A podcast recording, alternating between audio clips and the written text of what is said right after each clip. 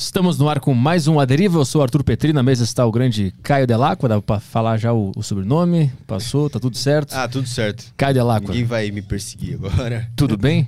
Tudo certo, tudo, tudo maravilhoso. O que, que temos de avisos pra hoje aí? Avisos é pra galera se refugiar no nosso bunker, que se chama Saco Cheio TV. Lá vocês podem ouvir podcasts bons demais pra estarem no YouTube, que logo mais não vão estar mais, que logo mais não vão estar. Exatamente. Só não tá. É, então, o que, que a pessoa faz, Petri? Grupo do Telegram? Grupo do Telegram. É onde a galera interage. Meu Deus. Saco cheio tá, TV. Tu tá bem? Tu bebeu? Não, não, tô tentando só mudar aqui porque eu não aguento mais ficar falando a mesma coisa Ah, do, tá. do Saco Cheio TV. Então, se você quiser mandar perguntas aqui pro convidado do, do Aderiva, você acessa Saco Cheio TV e entra no grupo do Aderiva é, lá no Telegram. Aí você pode mandar a sua pergunta em áudio que a gente passa aqui nos fones de ouvido. Quando é áudio é mais legal, É né? muito mais legal. Pode ficar um, um corte, um corte pode bombar. É. Pode ser um áudio que você mandou. Então, manda lá, galera. Assina Saco Cheio TV que vocês têm o Telegram pra interagir com a galera da audiência e com a gente aqui no programa. Boa, então vamos trabalhar que o convidado de hoje é o Jadson Lenner, médico ginecologista obstreta, é, obstreta. E ele também faz plantão no SUS, trabalha em hospital privado e público, trabalha pra cacete, né? E é nada fugindo da rotina de um médico, né? Aquela rotina exaustiva, mas gratificante, né? Eu, hoje em dia eu trabalho tanto em plantão, atendimento no SUS, posto de saúde, atenção básica e consultório, cirurgia também. No plantão, qual é o. O que, que acontece o no plantão, plantão? a maioria dos plantões de GO, né, de ginecologista obstetra, é a demanda é mais obstetrícia. É parto, é gestante, com dor. É, claro que também tem as pacientes ginecológicas que chegam com sangramento aumentado, às vezes uma suspeita de gravidez, aborto. A demanda aí é vasta. Uhum. Tem, eh, tem muita emergência diferente, assim, estranha? Olha, já peguei. Plantão de obstetrícia tem de tudo. Já peguei paciente, por exemplo, num plantão noturno, um sábado noturno, de madrugada, um domingo. Paciente que perdeu a camisinha dentro da vagina, não sabe cadê. Fala assim, doutor, eu tava tendo relação, a gente não encontrou a camisinha, aí vai lá para ver se a camisinha tá no fundo da, da vagina ou se perdeu no quarto e não achou. É, urgências obstétricas, né? Que às vezes chega com o bebê em sofrimento fetal, ou o bebê fez cocô na barriga, uma é, pressão alta, pré-eclâmpsia, né? Diabetes descontrolada, tem de tudo. Como é que é o nome desse negócio quando o bebê faz cocô dentro da barriga? É o mecônio que a gente chama. Quando o bebê é, ele evacua dentro da barriga e, a- e a- o, o mecônio, o cocôzinho, o resíduo que ele libera, fica no líquido, vai ficar no líquido amniótico, ele vai deglutir, pode aspirar. E aí isso faz mal a ele. Ele pode entrar em sofrimento e até a óbito. Ah, então o problema é com o próprio bebê, não é nem com a, com a mãe. Quando isso É, acontece. Às vezes, decorrência, por exemplo, de uma má perfusão da placenta, ele não está recebendo a circulação adequada. Às vezes, algum distúrbio da diabetes, a paciente entrou em hipoglicemia, não está passando o, o- a glicose suficiente para o bebê, ele não tem aquela energia basal para sobreviver. E aí, o corpo, como forma de. Ele libera os esfínteres, faz cocô. É uma medida já no finalzinho, já. E quando isso acontece, como é que A resolve? gente tem que fazer cesariana de urgência. A gente tem os médicos têm alguns meios de identificar que o bebê está em sofrimento. Um deles é fazer o exame que a gente chama de cardiotocografia, que a paciente depois de 37 semanas já é rotina ela fazer. E alguns casos antes dessa idade gestacional a gente pode fazer também, que a gente vai acompanhar o batimento do coração do bebê, eh, as contrações uterinas e pela frequênciazinha do batimento, pelo ritmo, a gente consegue ver se o bebê está em sofrimento. É como se fosse o eletrocardiograma, né? Que o cardiologista vai olhar. Nós olhamos esse exame que é para ver a resposta do bebê. Entendeu? Então, se a gente identificou que o bebê está em sofrimento fetal, a gente tem que fazer uma cesariana de urgência. O sofrimento fetal não necessariamente é só pelo mecônio, o cocôzinho que ele pode fazer dentro. Às vezes pode ser uma rotura uterina, uma hemorragia intrauterino, descolamento de placenta, tem várias outras causas que também a gente pode ver pelo exame ou, ou com outro, o exame físico. E tu que tá na, na, na linha de frente da, da saúde, principalmente da- das mulheres, né? A, a saúde no, no Brasil, o conhecimento de saúde da população, de forma geral, é muito ruim? Olha, é muito ruim. É, por exemplo, eu faço a atenção básica, que é atendimento em posto de saúde. Então, eu recebo pacientes que vão, por exemplo, adolescentes ou pacientes de meia idade, que vão procurar anticoncepcional e às vezes não sabem nada, mas é nada de, de é, como não sabe nem que distribui preservativo no SUS, ou não sabe o que é um DIU, não sabe o que é um implanon, não sabe a forma correta de usar o anticoncepcional, usa de forma errada, usa um dia, esquece três, aí toma quando lembra, e é aquele jeito. Então, por isso que a gente tem uma, uma taxa de gravidez indesejada muito alta, que é a gravidez não planejada, que a gente chama. Uhum. É, fora isso, a questão de assistência mesmo, elas não têm muita noção, por exemplo, paciente tem como rotina coletar o Papa Nicolau. Muitas não vão, passam 10, 15 anos sem coletar.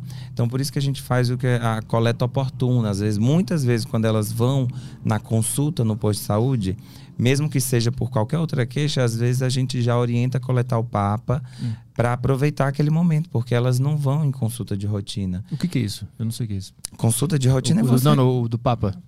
Papa Nicolau é o, é, é o, exame preventivo do exame do câncer do colo do útero. Ah. A mulher tem que fazer pelo protocolo é, a cada três anos, entendeu? Ela faz é, duas vezes anualmente, uma vez a cada ano, depois de dois exames negativos faz a cada três anos. Uhum. No SUS acaba fazendo às vezes anualmente, para ver se pelo menos a gente consegue diminuir a taxa de falha aí uhum. das que não vão mas o protocolo seria a cada três anos, desde que, desde que o exame estivesse normal. E muita gente não, não nem vai. sabe o que tem que fazer, que nem não não, não sabia o que, então, que era. Então, né? é, mas você é homem, né? A mulher tem que saber, mas o homem também tem que saber para orientar a mãe, a irmã, a tia, uhum. a prima, né? Sim. É, a, a esposa.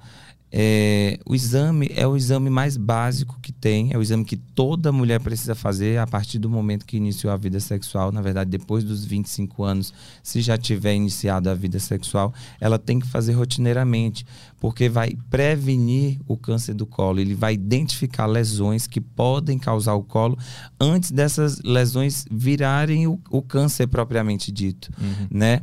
É, então é, é prevenção a gente tem que prevenir, fazer um exame que é básico, é barato, é disponível no SUS para evitar um câncer, que é a coisa que mais mata e, e onera o SUS.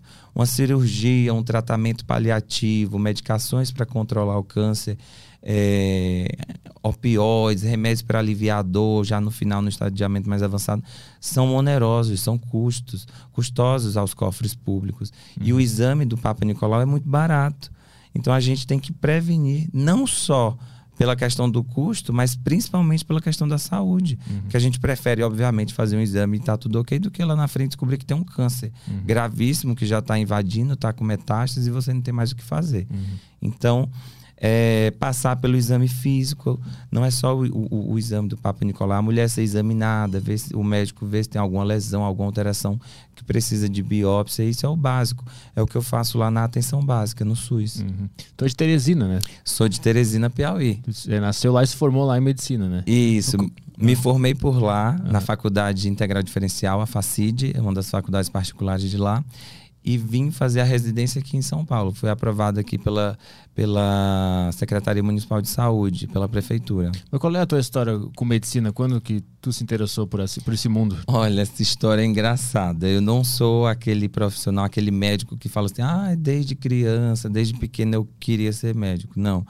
Eu sempre quis ser tudo. Eu era aquela criança mesmo que tudo que via se apaixonava. Então, o que eu estudava na escola eu queria aprender mais. Por exemplo, eu estudava muito história, eu falava, ah, eu vou ser historiador. Se eu estudava matemática, eu quero fazer conta para sempre. Então, ciências, biologia, então eu ficava apaixonada nessa área. Cada professor, eu tive a, a sorte de estudar numa escola muito boa e que tinham professores maravilhosos que conseguiam transmitir a essência de cada matéria, fazer o aluno se apaixonar. Então, e eu sei que essa não é a realidade do, da, do ensino público ou das particulares também. Mas eu tive esse, esse privilégio e tudo que eu aprendi eu me apaixonava. É, então, tanto que no meu vestibular eu prestei para várias provas. Eu prestei para física, eu prestei para química, prestei para biomedicina, eu prestei vestibular para medicina. E, e, tentei outros, mas acabei desistindo. E no final passei, para medicina, pra, passei para biomedicina, passei para química, nas diversas, passei para química na Federal do Piauí, passei para biomedicina aqui em São Paulo, na Uninove, passei para medicina. Eu fui diversificando. Cada prova eu marcava um X diferente. Minha mãe tava para ficar doida. Meu Deus do céu, esse menino não sabe o que é da vida. E eu acho que é uma, um momento muito decisivo a esse momento de escolher o vestibular e é um momento que a gente ainda é muito imaturo. Muito, Você né? tá ali com 16, 18 anos, 19 e você tem que decidir o rumo do resto da sua vida. Uhum. Porque a, a sua formação, a sua profissão. Eu falava, meu, o que, que eu vou fazer? Eu, eu lembro que eu falei para minha mãe que eu queria fazer dois cursos já para ganhar tempo. Vou fazer um, a- um de dia, um à noite, porque eu não sei o que eu quero, eu já faço dois, depois eu tiro a dúvida. Não, era uma loucura. Eu lembro que quando eu passei para medicina e também passei para química na federal, eu tentei fazer os dois, me matriculei para fazer química à noite, pra, já pensando, ah, vai melhorar na minha matéria de bioquímica. Sabe, coisa de adolescente, eu não sabia o que eu queria. Mas no final, eu agradeço ter escolhido a medicina porque eu me encontrei. E a minha mãe sabia disso. Eu agradeço muito a minha mãe porque ela me fez enxergar a medicina. Porque ela falava, Jadson, se você quer tudo, se você quer estudar biologia, química, eh, você gosta dessa área, faz a medicina. A medicina vai englobar tudo isso e lá na frente você decide. Se você quer ser pesquisador, eu falava muito que eu queria biomedicina pensando nas pesquisas, porque na época, eu lembro, a rede social era o Orkut. Eu conversava com biomédicos dos Estados Unidos para saber como era a biomedicina de lá, saber o que eles pesquisavam. Eu queria só descobrir a, a cura da- do câncer e da AIDS. Aí eu falava, meu, e aí? Dá para descobrir, descobrir a cura da AIDS aí nos Estados Unidos, a cura do câncer, como que é? Porque eu tive professores de, de biologia, de genética muito bons e isso me instigou. Aí a mamãe, não, esse menino, meu filho, faça medicina, depois você vai estudar, se você quiser ser pesquisador, historiador, tudo, mas tem um curso para você sobreviver, para você pagar suas contas, se forme, depois você decide o que quer, se não quiser, quiser vagabundar, fazer nada, você decide, mas você vai estar formado. E aí eu fui para medicina. Eu lembro que no meu primeiro dia de aula, no auditório da minha faculdade, eles fizeram uma palestra de boas-vindas para todos os cursos, né? Medicina, fisioterapia, odonto, farmácia, tarará, todos. E aí a diretora chamou, pediu para um aluno de cada curso eh, levantar e falar lá na frente por que, que escolheu aquela faculdade, por que, que escolheu aquele curso. E aí, quando ela falou isso, eu cochichei com um colega do lado, que estava sentado ao lado. Eu falei, meu, tomara que ela não me chame, porque eu não sei nem o que eu estou fazendo aqui. Eu não sabia, porque eu tinha escolhido medicina. Aí eu cochichei, ela falou, você que está conversando, pode subir aqui. Eu falei, meu, não acredito. Aí eu, não, não vou, não vou. Ela não insistiu, acabei subindo. Aí acabou que eu fui até um pouco arrogante. Ela perguntou, por que que você quer fazer? Por que que você escolheu medicina? Eu falei, olha, ainda hoje eu não sei. É, primeiro dia de aula, já na- no auditório, na frente da faculdade inteira. Eu falei, olha, para ser bem sincero, eu sou sagitariano. Sagitariano é muito sincero, transparente. Aí eu falei, para ser bem sincero, eu não sei. É, por que, que eu escolhi medicina? Eu ainda tô, eu tô. Vou ver aqui como é que vai ser. que- Qual é a medicina? Qual é desse curso aqui? Eu vou ver. Ela falou: não, mas medicina é um curso, é o curso mais concorrido. E a, a minha faculdade, na época, o vestibular foi mais concorrido que o da federal. Porque vinha muita gente de fora fazer. Eu sei que o número de inscritos foi enorme. Ela falou, mas é um vestibular muito difícil. Eu falei, meu, mas eu estudei para passar. Não importa se era biomedicina, química, história, física ou medicina. E soou muito arrogante. Depois eu até pedi desculpa para minha turma. O pessoal meio que falava, "Ah, ali o cara que não sabe o que quer. Não sabe. Eu falei, não, gente, desculpa. É porque eu tava revoltado, aquela coisa de adolescência e incertezas, né? Porque a gente, como eu falei, a gente tem que decidir o que vai fazer para o resto da vida. E eu, eu tenho esse jornalzinho guardado, saiu essa foto lá da- dos que ela convidou para subir ao palco. e essa foto, ai, que vergonha. Mas como é que tu conseguiu passar num, num curso tão concorrido? É, isso não era o teu principal sonho. Como é que tu tirou determinação para estudar tanto? Não, porque eu fiz o pré-vestibular. Eu não passei de primeiro no terceiro ano.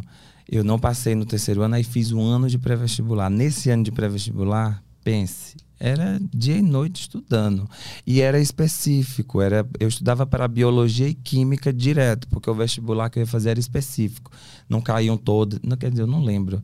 Acho que tinha, tinha era separado, porque na época tinha um ENEM, que ia cair tudo, e tinha um vestibular das faculdades específicas que era só biologia e química. E aí a, a gente tinha aula do geral, mas e tinha as aulas das específicas, que era o que eu focava mais. E aí eu foquei, esse ano eu abdiquei de tudo. No meu terceiro ano, não. No meu terceiro ano eu, eu falei, ah, eu quero me despedir dos meus amigos, último ano de escola, eu não estudava, era festa, não sei o quê, não passei.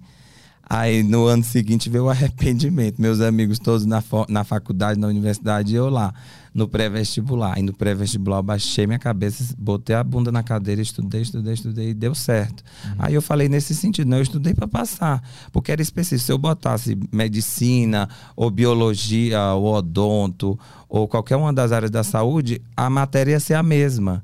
Então ia dar no mesmo, entendeu? Uhum. E, e, quantos semestres até é, se apaixonar pela área e decidir trabalhar com essa especialidade específica? Especialidade hum. específica é bom. a especialidade. Eu acho que foi no meu terceiro ano. Medicina são seis anos, são 12 períodos.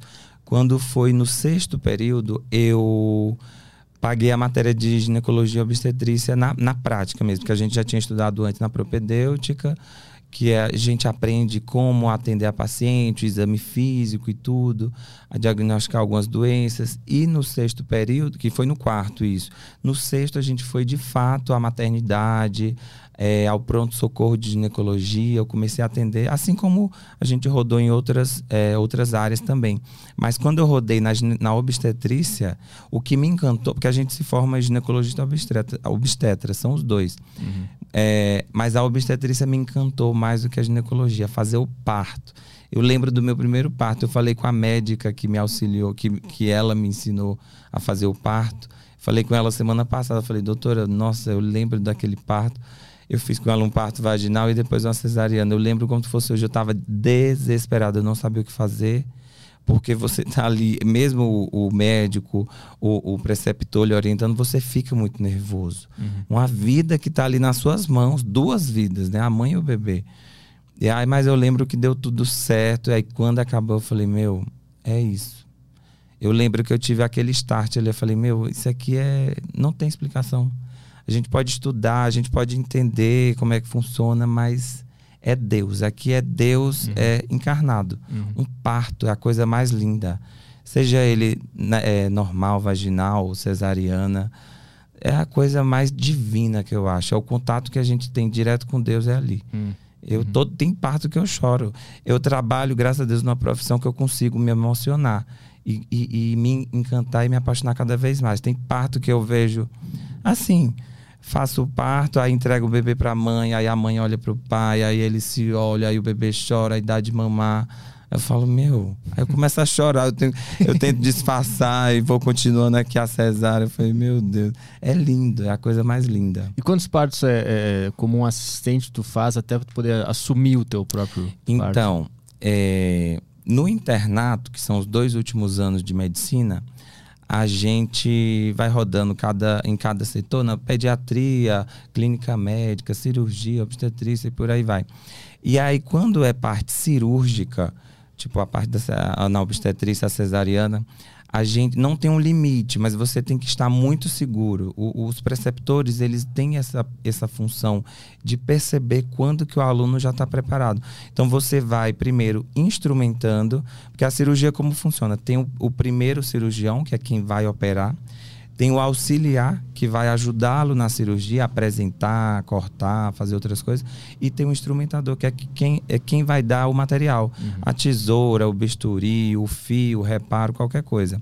Então a gente começa primeiro instrumentando, que digamos assim seria a, a função menos perigosa para alguém começar, porque é só passar o material, mas você tem que saber qual material passar, o tempo correto tem que ser rápido, tem que saber montar a mesa, na urgência você tem que saber onde está cada coisa. E aí, depois que a gente aprendia a instrumentar, a gente ia auxiliar, que era ser o, o segundo mais importante daquela cirurgia. Saber, aprender os tempos da cirurgia, você olhar a mesa, a barriga aberta, saber cada plano que a gente vai cortar e cada plano que a gente vai suturar de volta para juntar cada um no seu lugar, deixar anatomicamente né, normal. E depois que você está seguro nessa etapa, aí você passa a ser o primeiro cirurgião com o seu orientador, seu preceptor do lado, sendo seu uhum. auxiliar. Aí sim a gente vai pegando mão, quando a gente realmente vai operando. Uhum. E aí isso vai é, demorando um tempo até você se sentir seguro e dizer, não, hoje eu posso operar com um colega como auxiliar, eu não preciso mais de um chefe para estar aqui porque agora eu estou de igual para igual. Óbvio que a gente nunca vai estar igual aos nossos chefes, eles são sempre melhores porque eles têm a experiência. Uhum. A gente pode ter o conhecimento, mas a experiência vem com o tempo. É, mas tem um momento que você diz, não, agora eu consigo fazer com outro igual a mim ou até um pouco abaixo para eu ensiná-lo, uhum. entendeu? Então a própria pessoa que se autoconhece e fala que já está pronto ou não, não existe Exato. um feedback externo tem um feedback externo, porque também a pessoa não pode ser. Tem pessoa que é muito afoita. Uhum. Já chega assim, ah, eu já quero operar, e não pode ser assim. O chefe tem que falar, não, agora não, você não vai operar, você não sabe. Uhum. Entendeu? Então o chefe vai observando e dando limites. Mas aí como é que foi a, tua primeira que tu assumiu, que tu era o, o principal? Então, a minha primeira, assim, eu fiquei muito nervoso, porque a cesariana é uma coisa que sangra bastante quando você tira a placenta vem muito sangue, mas não é, é muito sangue. Você tem que limpar com compressa, tem que fechar o útero rapidinho para ele é, não ficar hipotônico, para ele parar de sangrar. Então aquilo no começo me dava uma angústia. Falava, meu Deus, eu não consegui fechar isso rápido. Porque é secando o útero, você vê onde você vai passar, passa o ponto, lá vem uma cachoeira de sangue. Aí seca de novo, passa o ponto, vem uma cachoeira. E dá, às vezes dá uma aflição. Meu Deus, essa mulher tá sangrando muito, tá sangrando.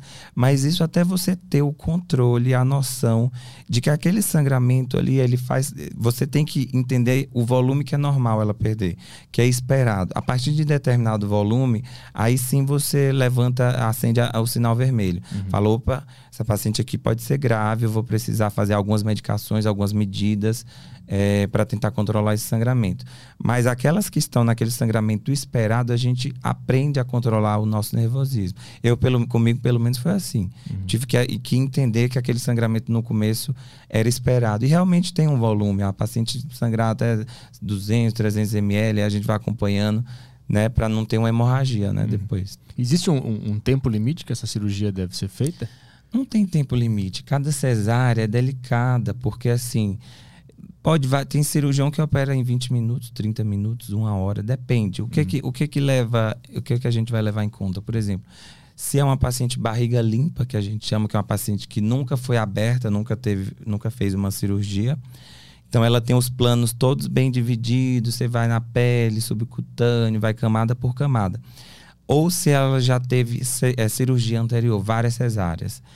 Por exemplo, mês passado eu atendi uma paciente que já tinha feito cinco cesáreas, ela estava na sexta gestação, então era uma barriga totalmente mexida, não tinha plano, era, era músculo junto com o útero, junto com outras estruturas.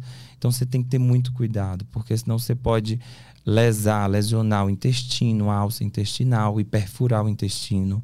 Pode pegar a bexiga e aí você isso pode acontecer ao risco de qualquer cirurgia. Tanto que a gente explica para paciente, ó, toda cirurgia tem um risco.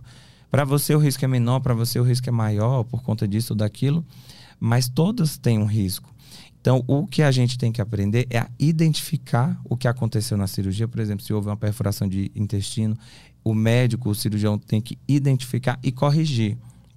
Eu não posso fechar a barriga da mulher e deixar o intestino lá perfurado. Uhum. Ela vai morrer, ela vai ter uma sepse. Então, é, eu tenho que identificar. E se não for da minha alçada, eu chamo um profissional que saiba. Por uhum. exemplo, a, fechar o intestino, depende da lesão, o, o obstetra não consegue, ou não é preparado. Pelo menos atual, de uns tempos para cá, a nossa formação não é, é mais segregada. Então, antigamente, os médicos. É, de gerações passadas faziam tudo. O, um médico só anestesiava paciente, fazia a cesariana, fechava, recebia o bebê, dava os primeiros cuidados do bebê, ou seja, ele era tudo. Ele era o anestesista, o obstetra, o neonatologista, era tudo. Hoje em dia, cada um no seu quadrado. Então, por exemplo, se tiver uma lesão de intestino ou de bexiga, a gente chama o cirurgião geral, que ele tem uma mão melhor uhum. para operar. Então, pra, pensando no, no bem-estar da paciente, para ter um melhor resultado, é melhor que ele faça essa uhum. parte e depois a gente termina a cirurgia. Já aconteceu contigo algum Já. previsto desse? Como é que lida Tanto na, na residência como no, depois, na vida real sem uhum. os chefes, né? E aí é manter a calma, é manter a calma. A gente tem que parar, olhar a cena, ver o, que, que aconteceu, ver como que eu vou corrigir. Se não for da minha competência, se eu não tiver como fechar aquilo. Tem que chamar um auxiliar, um, alguém da equipe, às vezes vem de outro hospital, Uhum. ou às vezes está na sala ao lado, um cirurgião. Aí eu peço para alguém comunicá-lo, ele vê, se der, ele já termina a cirurgia dele, vem para minha.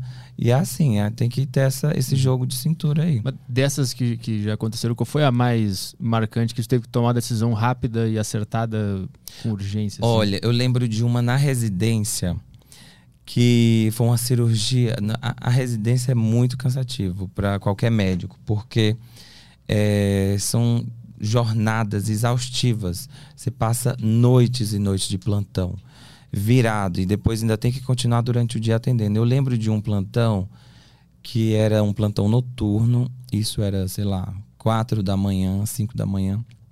A gente foi fazer uma cesárea, nem lembro mais qual que era a indicação da cesárea. E era para ser uma cesárea e depois, pronto, meu plantão ia acabar ali sete da manhã.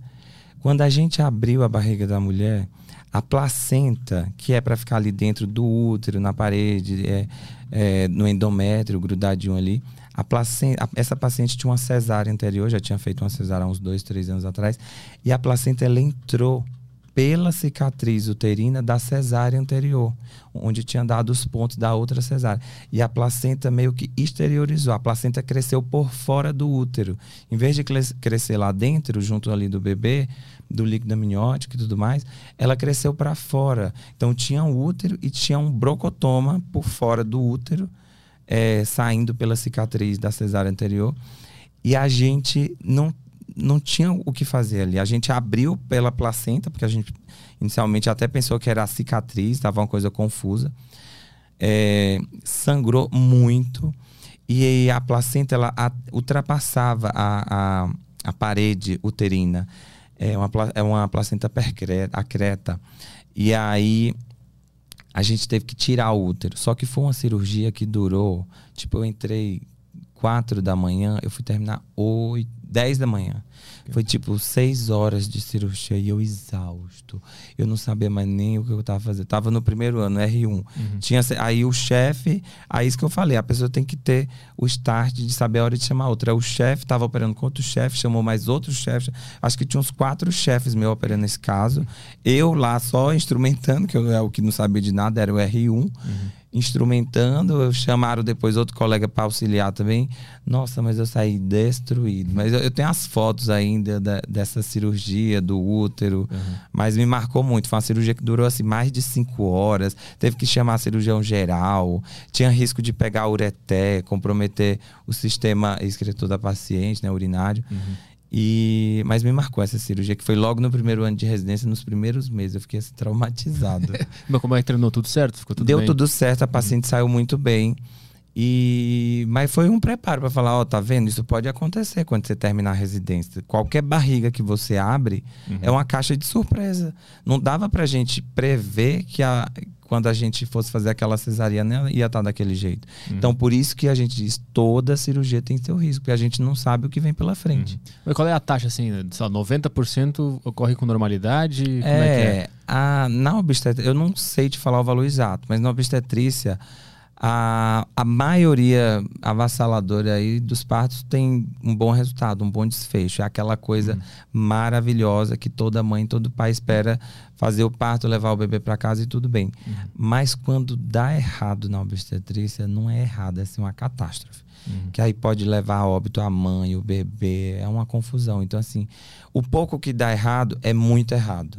Então, assim, tem que ter- tomar muito cuidado. Eu lembro do meu primeiro ano de residência também, um caso que saiu até na, naquela retrospectiva da Globo. Acho que foi retrospectiva de 2017. É, eu fiz residência no Hospital Campo Limpo, né, Zona Sul de São Paulo. E lá chegava de tudo, casos gravíssimos. E chegou uma mulher com, se eu não me engano, ela estava com pré-eclâmpsia, pressão alta na gestação, né? Ela chegou já praticamente em parada cardíaca, morta. Foi, teve o atendimento logo, ela desmaiou, passou mal, teve é, é, é, complicações da hipertensão. Foi a óbito, digamos, é, foi dada como morta, mas foi, é, foi decidido fazer a cirurgia dela de emergência no pronto-socorro. Nem levou a paciente para a sala do centro cirúrgico, nada, anestesiar, nada, porque ela já estava dada como morta. Então, montou-se um centro cirúrgico ali na sala do pronto-socorro para ela, para os meus chefes poderem operar, pegaram o material que tinha ali, o bisturi, os fios que tinham ali no pronto-socorro, abriram a barriga, tiraram o bebê, foram fechando é, com os fios, que geralmente são fios não apropriados para cesariana. Era, era mais catigu, que foi fechado o útero com catigu simples, fios que a gente usa mais subcutâneo, músculo e outras estruturas. E enquanto fazia a cesárea, a cesárea era feita, outra equipe, anestesista e outros médicos faziam massagem cardíaca na mãe, tentava fazer droga, adrenalina e outros protocolos, é, entubaram a paciente, foram tentando reanimar. Final das contas, viveu mãe e bebê. Caralho. E no final do ano ela foi dar entrevista para tentar reencontrar o médico, agradecer uhum. que era um dos meus chefes. Isso me marcou muito. Eu falei, meu, caso de assim, Dr. House. É, é, falei, meu. Eu lembro que foi um caos no hospital, porque, tipo assim, eu tava no, no centro obstétrico, eu tava lá onde era feita as cesáreas. E aí desceu todo mundo. Nossa, tá tendo uma cirurgia de urgência no pronto-socorro, a mulher tá morta, não sei o quê. E o bebê tá morrendo, não sei o quê. E eu R1 sem entender nada, continuei lá fazendo o que eu tava, porque eu também tinha que prestar assistência àquelas pacientes que estavam no centro obstétrico. E depois foram me contar a história toda. Uhum. Falei, meu, surreal isso. É inacreditável. inacreditável. É coisa de filme, assim. Uhum. É. Quando é que se decide pela cesárea? Por que que... Onde, onde acontece essa decisão? Não, a cesariana ela tem algumas indicações, que são indicações de livro.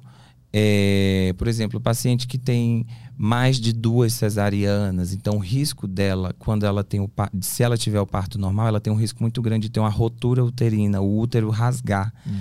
Por, de tanta contração que é preciso para ter o parto. Então, por exemplo, a partir de duas cesarianas, a gente já indica na terceira gestação que seja cesariana, da terceira em diante. É, por exemplo, a, a, apresentação pélvica, quando o bebê está sentadinho, é uma indicação, é, como que chama? Relativa, não, não é absoluta. Alguns podem fazer parto pélvico vaginal, mas outros já indicam. É, pacientes com um bebê grande demais. Algumas literaturas colocam 4 quilos, outros 4 quilos e meio. Aí, se você faz, a paciente faz ultrassom, que deu o bebê pesando 5 quilos, geralmente são pacientes diabéticas, que o bebê cresce muito além da conta. Hum. Então, ele não vai passar pelo canal vaginal, pela pelve daquela paciente. Então, a gente indica cesariana, paciente que o bebezinho fez cocô, mecônio, está em sofrimento fetal foi diagnosticado, diagnosticado pelo exame da cardiotoco é, e outras indicações mais. Às vezes uma diabética descompensada, que está correndo o risco do bebê estar tá em hipoglicemia, uma paciente que chegou com pré-eclâmpsia grave, uma iminência de eclâmpsia, um síndrome HELP, uhum. e assim vai, os casos são diversos. Uhum. Qual é a, a, a, taxa também? É metade, metade? É mais Hoje, assim, no, no SUS a cesariana ela tem que ser feita com indicação. Uhum. No particular, existe a cesariana por desejo materno. Se a paciente chega lá e fala, ah, eu quero fazer cesárea, uhum. eu não quero ter parto normal. Então, ela, te, ela pode. No SUS, é, há um tempo atrás, o Dória liberou é, a lei da, da cesariana para as pacientes do SUS, mas depois parece que foi revogada e não vale mais. Então, a taxa de, de parto normal no SUS é muito maior acredito eu que em alguns hospitais chega a ser a 70%, 60%, contra 30%, 40% de cesariana. No uhum. particular, eu acredito que a, a, cesariana é bem maior.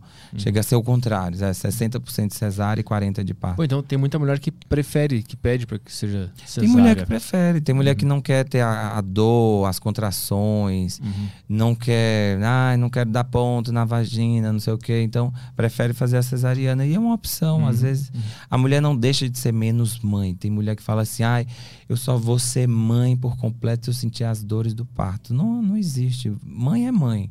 Seja cesariano ou parto normal, o amor é para ser o mesmo. Uhum. É, e o parto, a, acho que a adrenalina que ela sente é a mesma, aquela emoção uhum. daquele momento.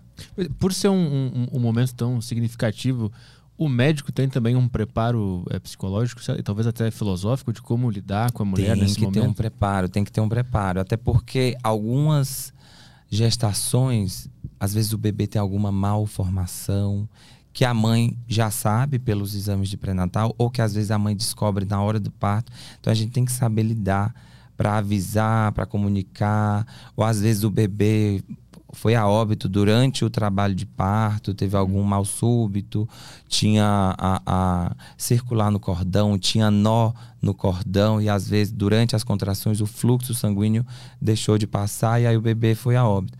E é, acontece de tudo. Então assim, o médico tem que estar tá preparado tanto para dar uma boa notícia como para dar uma péssima notícia, uhum. né? Então esse preparo vem desde a da formação na faculdade até a experiência na vida real aí, nos, nos plantões. E pessoalmente para ti, como é que é lidar quando acontece algum problema e dar essa notícia? Como é que tu faz? É complicado. Eu tenho uma certa dificuldade nessa área porque eu me envolvo muito, principalmente quando é coisa ruim. Eu tenho. A gente acaba exercendo muito a empatia nesses casos e absorve a dor da paciente. Às vezes, é, algumas complicações, por exemplo, é, que a gente tem que dar uma notícia ruim para a paciente, eu tento convocar a família, fala, fazer de forma que fique mais menos pesado para a paciente, entendeu? Uhum. Para que ela se sinta confortável ali perto dos familiares para ter um acolhimento. Uhum. Então, chama o acompanhante, chama a mãe, chama a sogra, quem tiver ali, para a gente conversar. É um pouco difícil. Mas isso afeta o teu restante de dia? Às vezes sim. Às vezes sim. Com a prática, com a vivência, a gente vai aprendendo a, a controlar, a deixar aquilo só para aquele momento, não hum. absorver entendeu? Porque senão a gente não, não vive. Muito do plantão, 90% vai ser energia positiva, mas tem uns 10% ali que às vezes teve alguma complicação, alguma uma chateação, alguma paciente que está insatisfeita ou que teve um desfecho ruim que você absorve. Então a gente não é ficar frio, não é que eu vou ser assim frio, sem empatia, não, mas a gente tenta diminuir.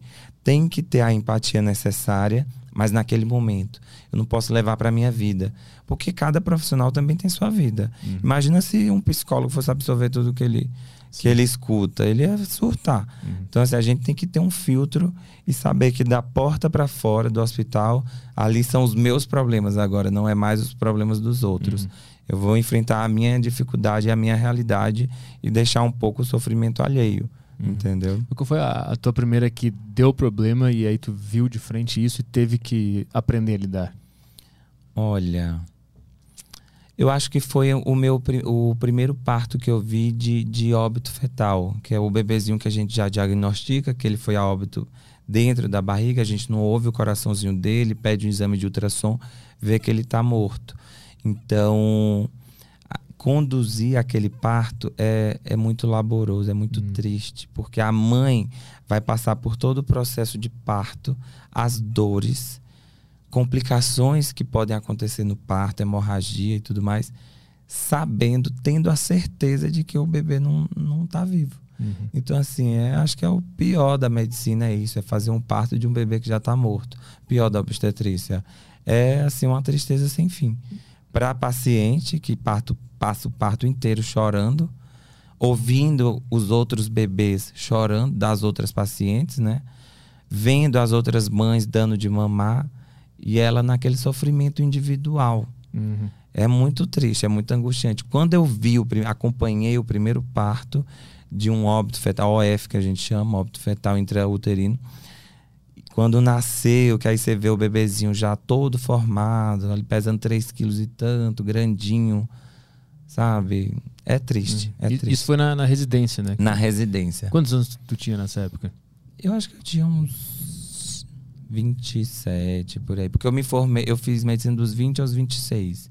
Aí entrei na, fac, na residência de, dos 27 aos 30. Uhum. Acho que eu devia estar nos 27 anos. Então, tu vê muita coisa vai criando uma casca. Né? É, a residência parece foda, né? Pelos, pelos relatos que eu, que eu vejo de médicos. Você não tem noção, que é o que eu tô lembrando aqui alguns casos, mas quando a gente senta em mesa de restaurante com os outros colegas, nossa, você lembra daquela história? Porque a gente vai esquecendo. Uhum. Quando a gente vai lembrando, eu falei, meu, a gente já passou por cada coisa, é muita história, é coisa demais. A obstetrícia tem muito disso. Uhum. É como eu falei, ela tem tudo para ser um conto de fadas, né? O casal chega lá, vai sair com um bebezinho e um mar de rosas. Mas quando dá zebra, o negócio pega mesmo. E o, o parto normal, quais são os, os riscos e os, os, preparos, os cuidados que tem que ter? Para o parto normal, o ideal é que a paciente faça um acompanhamento no mundo ideal, fazer fisioterapia pélvica, fazer todo um acompanhamento para já ir fazendo os, os movimentos e treinos para ela fortalecer aquela musculatura da pelve se sentir mais confortável e ter mais força durante o trabalho de parto. Riscos de, de, no trabalho de parto é mais são as, as distorções que acontecem, que são é, complicações na hora do bebezinho passar pelo canal da pelve, o bebê engancha, digamos assim, ele não consegue ou girar ou fazer o movimento, a rotação que ele tem que fazer, e aí ele não passa. Então o médico às vezes tem que usar um pouco da força, ou usar o fórceps, que é um ferro que a gente usa para puxar o bebê, porque tem certas situações que às vezes o bebê já está tão baixo para sair só que ele está preso, que a gente não consegue fazer uma cesariana. É muito arriscado fazer uma cesariana. Uhum. Porque aí teria que empurrar o bebê para cima, puxar. Tem risco do útero, da incisão no útero correr e vai para a vagina, uma laceração enorme. Então, assim, são complicações desse tipo. Hemorragia pós-parto, né? Uhum. Que é a HPP, que a gente chama. A paciente tem um. A hemorragia não para, não controla. A gente tem que usar algumas medicações, algumas manobras para controlar aquele sangramento, pegar acesso calibroso, dois acessos às vezes transfundir sangue durante ali o período uhum. pós-parto, complicações desse tipo. E aquela, eu não sei se é mito ou verdade, de que a vagina fica larga depois do, do, do parto normal. Não, no, imediatamente no pós-parto fica, porque ah. não tem milagre. Assim como a barriga dela vai voltando aos poucos. Nenhuma uhum. mulher que no pós-parto volta a ter a barriga de nove meses atrás. Uhum. Então, tudo é tempo. Ela demorou nove meses para ficar daquele tamanho, para o corpo distender. Não vai ser assim um mês que ela vai voltar a ser o que era antes. Uhum. Então, assim, eu explico para as pacientes que, que é com o tempo. Você passou nove meses para distender sua barriga, para sua musculatura sustentar todo esse peso. É, as costas ficam doloridas, tudo muda na mulher. Então, demora para ela se recuperar, mas volta. Uhum. Mas volta. isso, isso é, um, é um medo frequente da, das pacientes? É um medo frequente, é um medo frequente. É, mas hoje em dia, é, com o laser, por exemplo, a gente consegue melhorar a flacidez, o tônus da mucosa vaginal e isso vai melhorando também. Uhum. Tem outras técnicas que a gente pode oferecer para essa paciente que se sente mais é, desconfortável com isso. Uhum. Né? Então, é, na faculdade, tu, tu começou a se envolver nesse mundo, né? E... Na faculdade, ah. eu tava lembrando isso hoje antes de vir para cá. Eu falei, meu, o que, é que eu vou falar? Na faculdade, eu fiz de tudo. A mesma incerteza que eu tinha para escolher uhum. a medicina, eu levei pra, o, para o curso. Então, assim, eu lembro que eu tinha que ter 120 pontos de carga horária extra para apresentar quando fosse me formar, né? Além das matérias todas cursadas, você tinha que ter a carga horária extracurricular, que era participação em congresso, curso, apresentar trabalho, ser monitor, é, fazer projeto científico, a participar de liga acadêmica, centro acadêmico, essas coisas todas. Eu tinha que ter 120 pontos. Cada coisa, tipo, um congresso era 5 pontos, uma liga acadêmica, 10 pontos, uma monitoria, 10 pontos. Você tinha que juntar 120. Eu juntei acho que 600 pontos. Juntei não, é o que eu entreguei, porque tinha um monte de certificado que eu não fui nem atrás. Eu falei, ah, já tá bom, 600. porque eu queria fazer tudo. Eu queria aproveitar aqueles seis anos ao máximo. O pessoal da minha sala falava, Jadson, tu ainda hoje faz curso, faz monitoria. Eu digo, faço. Eu só tenho seis anos para aprender. Eu tenho que aprender o máximo que der. E eu não sei o que, é que eu vou fazer quando eu me formar. Se eu vou ser cirurgião, se eu vou ser obstetra, se eu vou ser neurocirurgião, se eu vou ser pediatra, clínico geral, não sei. Uhum. Então eu tenho que, tenho que atirar para todo lado. Nesses seis anos eu vou fazer tudo que eu tiver para aprender, que eu tiver tempo dentro da minha formação.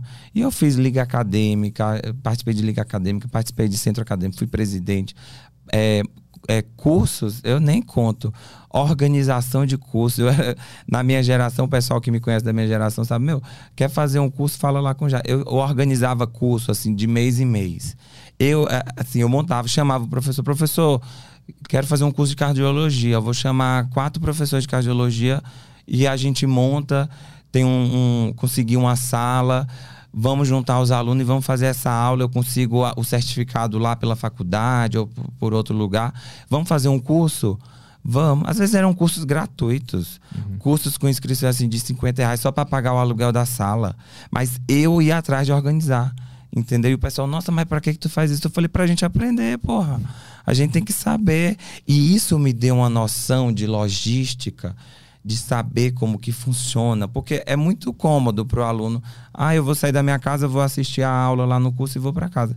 Como que funcionou para aquilo acontecer? Eu tinha esse start, já eu falava, meu, eu vou atrás da sala, eu vou atrás do professor, eu vou atrás do certificado, eu vou atrás de saber como é o pagamento, eu vou atrás de saber tudo, como que eu vou divulgar. Eu na época não tinha rede social, era é, Facebook. Como é que eu vou mandar? Eu vou mandar no e-mail da, da cada turma tinha um e-mail, eu mandava no e-mail. Isso me deu uma noção muito boa. E uhum. cada curso que eu ia organizando, eu ia aprendendo mais e mais chegar a organizar. Fui presidente do congresso é, do COMAP, que é o Congresso Médico Acadêmico do Piauí, que depois virou médico acadêmico do Nordeste inteiro. E é, é um congresso que é só feito por estudantes. Você pega um congressozão pauleira aqui de São Paulo, por exemplo, que é feito por grandes instituições, por exemplo, a SOGESP, que é a Sociedade de Ginecologia Obstetriz, faz um puta congresso. Claro, tem uma verba enorme, tem toda uma organização por trás, empresas e tudo. E lá no Piauí a gente fazia um congresso organizado por alunos eu entrava em contato com os médicos do Rio de Janeiro, de São Paulo. Eu pagava a passagem, eu pagava a hospedagem no melhor hotel lá, que era o Blue Tree. A gente fazia o congresso no auditório do hotel. Os médicos se hospedavam no hotel tinha toda a questão de comida. Nós, alunos, éramos os ubres dele, o, os organizadores do congresso. A gente ia pegar no aeroporto, deixar, levar para o restaurante. Quer fazer um passeio? Vamos fazer na hora vaga do, do professor. A gente organizava um congresso de quatro, cinco dias. Com dezenas de professores, alunos das, das duas faculdades é, é, do Piauí, é, particulares, e as duas universidades, alunos de fora. Eu tenho foto, eu olhava aquele auditório lotado, eu falava, porra, a gente que fez isso aqui. Uhum. Eu achava surreal, surreal. Uhum. É incrível. Então tu foi é, vasculhando todos os assuntos possíveis na área. Tudo. Até achar o que ia te prender. Até, é. Aí quando eu, quando eu entrei na, no sexto período que eu paguei a obstetrícia na prática, no hospital, na maternidade, aí eu me apaixonei. Uhum. Eu falei, meu, eu acho que é isso. Vou fazer um estágio nessa área. Então, Aí, além do que a gente aprendia na faculdade, eu falei, meu, vou fazer um estágio, vou ficar vindo aqui de noite, final de semana, para ver se é o que eu quero. Passei no estágio, no concurso lá para acadêmico de medicina, para estagiar na obstetrícia, na maior maternidade do Piauí, que é uma das maiores do Brasil, porque lá, na minha época de estudante, acho que a média era mil partos por mês, se não me falha a memória. Mil partos em uma maternidade. Uhum. Meu, é surreal. Aqui em São Paulo eu faço plantão em hospital que faz 400 partos, uhum. 500, e a gente acha muito. Quando eu falo lá no Piauí eram 500, eram mil por mês, então você tinha uma experiência assim astronômica. Uhum. Então eu passei nesse concurso é, para estagiar, que eram seis meses. Aí passei seis meses, gostei. Aí o que que acontecia? Depois, os outros alunos passavam e falava, ai, não quero. Aí eu pedia para ir no lugar deles, ai, não, quer, não quero mais ir pro estágio. Às vezes fazia só para ganhar o, o certificado. Falei, meu, então bota meu nome lá, eu vou. e aí eu passei do estágio que era para ser seis meses, eu passei três anos. Então eu fiz, que foi do sexto ao décimo segundo. Eu fiz uma residência de ginecologia obstetrícia dentro da minha faculdade, uhum. que era na maternidade lá. Então, assim, para mim foi o máximo. Mas foi lá que aconteceu aquela cena que tu falou que tu viu o parto e. e... Não, isso aí. na residência, já. não, isso foi na residência. Tá. Uhum. Lá eu, eu acho, não sei, eu não, eu não lembro de tantas coisas ruins, acho. Porque era tanto parto que ficava, era diluído para muita gente. Eram muitos. Uhum residentes, eram muitos acadêmicos, médicos. Eu não. Uhum. A prática foi imensa, mas a minha lembrança mais intensa dessa parte negativa foi na residência, que eu acho que é quando você vive mesmo, aquela uhum. vida mais pesada.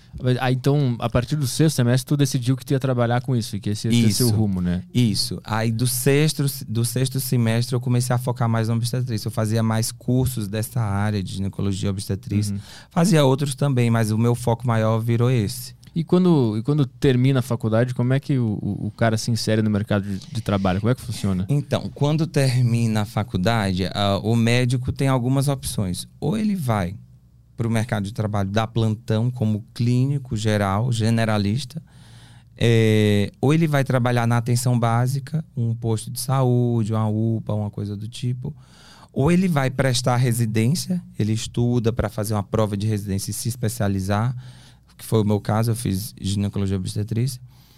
Ou ele abre um próprio consultório particular, fala, não, eu vou atender aqui só minhas pacientes, é, ou do convênio, ou no particular. Ou vai estudar para passar num concurso, uma coisa assim estável. Acho que são esses o caminho. Ou então vai fazer, sei lá, um mestrado. Ah, eu quero fazer um mestrado. Me formei em medicina, quero fazer, seguir a vida acadêmica, quero fazer um mestrado, um, hum. uma qualificação do tipo. Mas aí tu também partiu para a área da estética, né? Foi, eu parti para. Na verdade, assim, eu me formei em ginecologia obstetrícia.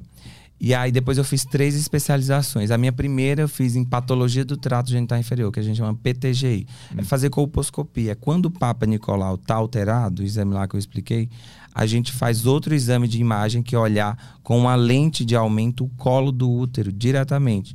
Para ver se tem alguma lesão que tem que biopsiar, que tem que mandar para estudo anatomopatológico. Hum. E aí eu fiz essa especialização na Unifesp. Depois eu fui para a parte de gineco endócrino, que eu estou terminando agora, na verdade, em maio, no Sírio Libanês.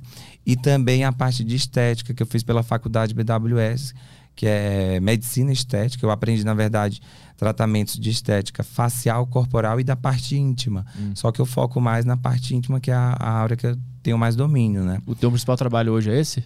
É, hoje é esse. Na verdade de um ano para cá eu estou mudando meu foco. O ano no começo do ano passado eu trabalhava muito de plantão. Fazer bater é, correria de plantão aí era um atrás do outro, que aí a gente atende a parte de obstetrícia e ginecologia. E de lá para cá eu venho atendendo mais consultório, atendimento particular. Estou ainda em plantão, que é, eu sou preceptor, eu sou orientador do, dos alunos de uma faculdade particular aqui. Então, eu estou no plantão, mas eu estou com alunos que eu tenho que ensinar. Uhum. Então, a gente faz o. ensina como prescrever uma medicação ali no pronto-socorro, como ele vai identificar, como ele faz o diagnóstico de determinada doença, o que é que ele vai fazer, qual a conduta. Diagnostiquei isso, a bolsa da mulher rompeu. E aí, o que é que eu vou fazer? Estigar eles a pensarem, entendeu? Uhum rompeu a bolsa, vai, já vai para o parto, eu vou ter que fazer alguma medicação, vou maturar o pulmão do bebê, eu tenho que fazer um corticoide, eu tenho que fazer um antibiótico, o que, que eu já vai para cesárea, o líquido é verde, que saiu é cocô.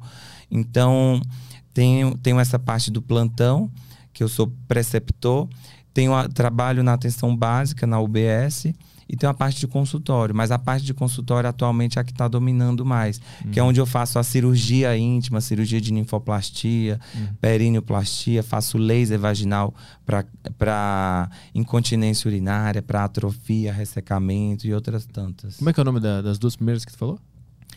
Atrofia, ressecamento, é, ninfoplastia e perineoplastia. O que, que é isso? Aqui, aí eu vou pegar meu, meu manequinzinho. Ó, a, a, isso aqui é uma vulva, prazer, mundo, vulva. Vulva é a parte externa do, do, do, sistema reprodutor feminino, essa parte aqui, tá? Que na parte do homem é mais famosa, é o pênis, porque é para fora. Uhum. Na mulher, a, a maior parte fica para dentro, que é a vagina. Então, muitas as mulheres nem se olham, nem se conhecem, porque é um, um sistema que está mais interno, uhum. tá? Mas essa parte de fora, que são os pequenos lábios, tá? Aqui em cima o clitóris, tá? Ah, aqui, aí. É aqui o clitóris, é. Tem que saber onde ele tá para poder estimular e dar prazer. Não é assim, ah, eu vou às cegas, eu vou, eu vou no beard box com a venda nos olhos. não, não. Box é foda. Tem que, tem que ir sabendo, tem que ir sabendo. Então uhum. aqui é o clitóris, é onde a mulher vai sentir prazer. É, aqui dentro tem um furinho que é a uretra, é o canal que vai sair o xixi, tá? E lá dentro é a vagina. É, aqui por fora são os grandes lábios, tá? Que re, revestem, recobrem aqui os pequenos lábios. E aqui embaixo é o períneo. Então, o que, que é a ninfoplastia? A ninfoplastia a gente vai fazer a, a secção, vai fazer um corte dos pequenos lábios para que eles fiquem menores. Hum. Então, aquela paciente que tem a vulva assim, fala, nossa, eu não gosto, eu não me sinto confortável com meu companheiro, eu, eu acho minha vulva feia ou então me incomoda na hora de ter relação, esse pequeno lábio entra Hum. quando o pênis vai penetrar e acaba doendo, porque fica puxando toda hora, a mulher não, não relaxa na hora da relação. Às vezes vai montar a cavalo, vai andar de moto, ou- ou dói, vai colocar um biquíni, fica um volume enorme, porque tem muita, muito tecido aqui. Então ela tem, tem um desconforto, tem uma perda ali, né? De autoestima, às vezes, de qualidade de vida. Então a gente consegue cortar essa parte da, da ninfa para diminuir e deixar mais ou menos assim. Entendeu? Hum, saquei. Não é que vai ficar todo mundo assim. Cada um vai ter sua anatomia padrão, é, é, individual, tá? A gente tem uns manequins para mostrar para a mulher entender o que, que a gente vai fazer. A ninfa, os pequenos lábios, ele tem uma função. Ele tá lá para proteger a vagina, a parte, de- a parte interna do sistema reprodutor, produzir, é, é, proteger a uretra, de prevenir infecção urinária. Então tem essa função. Eu não posso tirar tudo também, tem que ficar um pouquinho ali para ter essa função. E o pequeno lábio também, ele, ele serve como se fosse um cabresto do clitóris. Ele vai puxando o clitóris para estimular o prazer. Então, na hora da relação, o pequeno lábio ele é tracionado e vai puxando o clitóris, vai puxando, e a mulher sente o orgasmo. Então, é um conjunto. Tem uma função ali, entendeu? Mas, às vezes, quando tem um desconforto muito grande, a gente tira essa parte é, que está incomodando para ficar melhor na parte funcional e na parte estética. Tem muita gente que procura esse tipo de cirurgia? Muito, muito. No meu consultório hoje é o que eu mais faço, tá? É esse tipo de cirurgia. A procura é muito grande. E a perineoplastia é quando tem rotura, por exemplo, no parto ou com a idade, essa musculatura da pelve, do períneo, que é que sustenta toda a- o assoalho pélvico ali, ó, são os músculos que, que estão aqui embaixo que sustentam todos os órgãos da pelve. Com a idade, eles ficam mais flácidos, mais frouxos, e no parto pode ter laceração dessa musculatura. Então, depois a mulher pode falar: Nossa, doutor, eu tô me sentindo mais frouxa, mais larga. Às vezes, porque teve uma, uma laceração perineal e a gente precisa costurar, refazer, aproximar e fortalecer aquela musculatura. Então essa Então, aí tu refaz e a outra tu, tu Isso, tira. Exatamente. E, e que material que você usa pra tirar? Eu faço a laser. A laser? É. Atual, esse, eu uso laser fracionado de CO2, que é uma tecnologia que chegou ao Brasil, acho que deve ter uns 8 a 10 anos. É, mas também essa cirurgia pode ser feita de modo convencional, com bisturi elétrico ou bisturi frio. Eu prefiro fazer a laser porque tem um dano, do teci- dano tecidual menor, uma agressão ao tecido mínima. A recuperação é mais rápida, a mulher sente menos dor. O sangramento é um pouco menor, tem sangramento sim, mas é um pouco menor. A gente consegue controlar. E no final dou uns pontinhos internos, intradérmicos, que ficam é, esteticamente mais bonitos, mais agradáveis. E quanto tempo dura essa, essa cirurgia? Uma hora e meia, duas horas, depende. Às ah, vezes, bastante. Né? às vezes eu tenho que reduzir, por exemplo, o capuz do clitóris é uma pe- a pele que reveste o clitóris, às vezes eu preciso tirar, incomoda, porque fica muito volume ali em cima. Então, às vezes eu preciso tirar, então é uma cirurgia que demora mais. É como se fosse, por exemplo, a cirurgia de fimose no homem. Eu, a, a- o urologista, o cirurgião vai lá e tira aquela pelezinha que é, é o prepúcio que reveste a glande. A mesma coisa a gente faz na mulher. A gente tira aquela pele que reveste o, o clitóris, deixando ele mais aparente, ma- a sensibilidade melhora e esteticamente o visual fica melhor. Quais são os outros tipos de, de, de cirurgias que, que tu faz lá? Cirurgia a gente faz, tem uma que é bem polêmica, né? Eu faço praticamente muito pouco, porque a procura é pequena mesmo, que é a imenoplastia, que é a reconstrução do ímen, que vi- ficou famosa lá atrás com a Angela Bismarck, que fez essa cirurgia para o marido dela, né? Ela queria voltar a ser virgem e aí levanta-se toda uma questão, um tabu de falar sobre a virgindade e o ímen, a relação da virgindade e o ímen. Será mesmo que se eu voltar e reconstruir o ímen, ela vai ser virgem? Entendeu? A virgindade não está atrelada a isso. Muitas vezes a mulher, na sua primeira relação sexual com penetração, ela não sangra, ela não rompe o ímen. Será que essa mulher não é mais virgem? é, continua virgem por isso? Ou então é, a primeira relação não foi com penetração, foi com sexo oral? Será que essa mulher não, esse, esse casal não é virgem ainda, mesmo tendo tido sexo oral. Então a virgindade não é atrelada ao ímen. Mas muitas mulheres, ou por fetiche, ou por querer agradar o parceiro, acabam procurando essa cirurgia para às vezes dá apimentar a relação. Uhum. Ah, completamos, sei lá, 10 anos de casado, fazer uma cirurgia para ter uma noite de núpcias, uma coisa do tipo. Uhum. E aí a gente reconstrói. A mulher vai voltar a sentir dor naquela relação, a tendência é sangrar, ter um desconforto. É. Mas era o que ela procurava. Então, Uhum. assim, vai de cada um.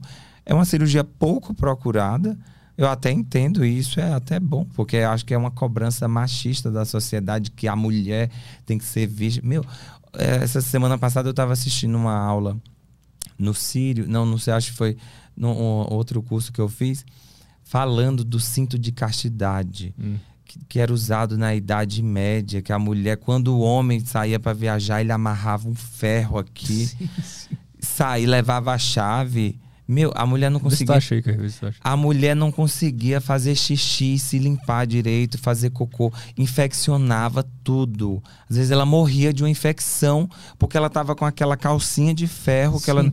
falei, meu, era surreal para ver como a sociedade é exatamente, para ver como a sociedade é, coloca na mulher esse, esse papel de, de reprodução Aham. e somente isso, tipo, quando o homem não tava lá, ela não podia é, fazer nada da vida dela, ela só, só servia para procriar, procriar. E isso a gente traz muito, é, muitos traços ainda dessa sociedade medieval. A sociedade hoje ainda é machista, a gente precisa trabalhar muito isso para tentar diminuir. Então, falar às vezes que a virgindade é atrelada ao ímen, eu acho muito que é o homem querer mostrar que a mulher tem que ter aquilo, tem que ter o ímen para servir. Antigamente, minto, eu lembro, eu atendi uma paciente no posto de saúde é, há uns dois meses e ela me falou, na consulta mesmo, ela começou a chorar e falar: Nossa, doutor, é, antigamente eu, eu eu fui casada, eu me casei, aliás, eu tive relação, o rapaz com que eu me juntei, a gente passou um tempo depois, ele, ele não me quis mais, e eu fiquei jogada pela sociedade. Eu não podia me casar, nenhum homem me queria, porque eu já tinha tido relação. Então, para a sociedade, ela era inútil. E, e ela conversava isso com outras amigas na mesma situação, que tinham tido relação sexual, mas não se casaram e todas assim arrasadas, porque para elas a vida tinha acabado. E essa minha paciente não. Ela falou, doutor, desde aquela época que eu sempre eu nunca aceitei esse estigma da sociedade. O quê?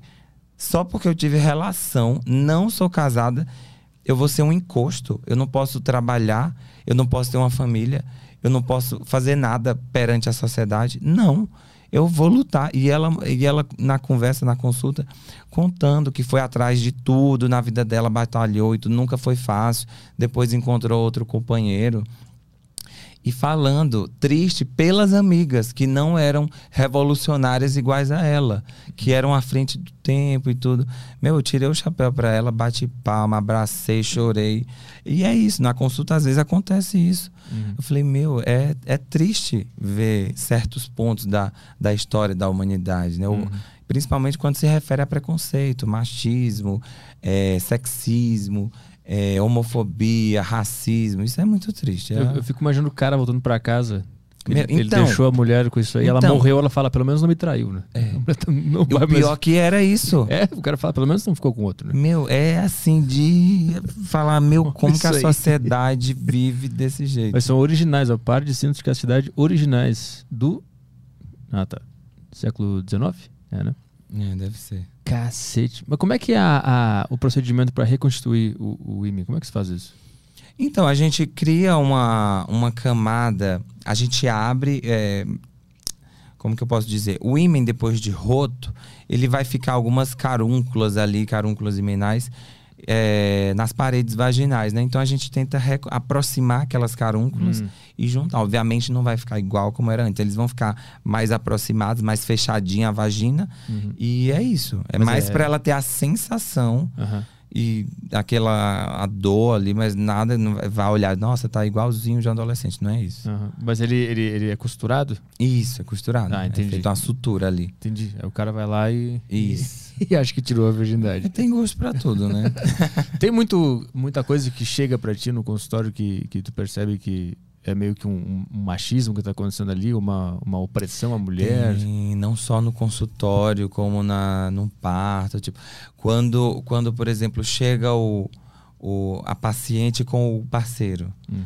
Aí eu vou examinar a paciente. Geralmente ela tem um biombo, uma cortina que a gente coloca a paciente lá na mesa ginecológica para a gente examinar e tudo. E o exame ginecológico, obviamente, a gente vai olhar dentro da vagina, ver se tem alguma alteração, alguma coisa, olha por fora, olha a vulva.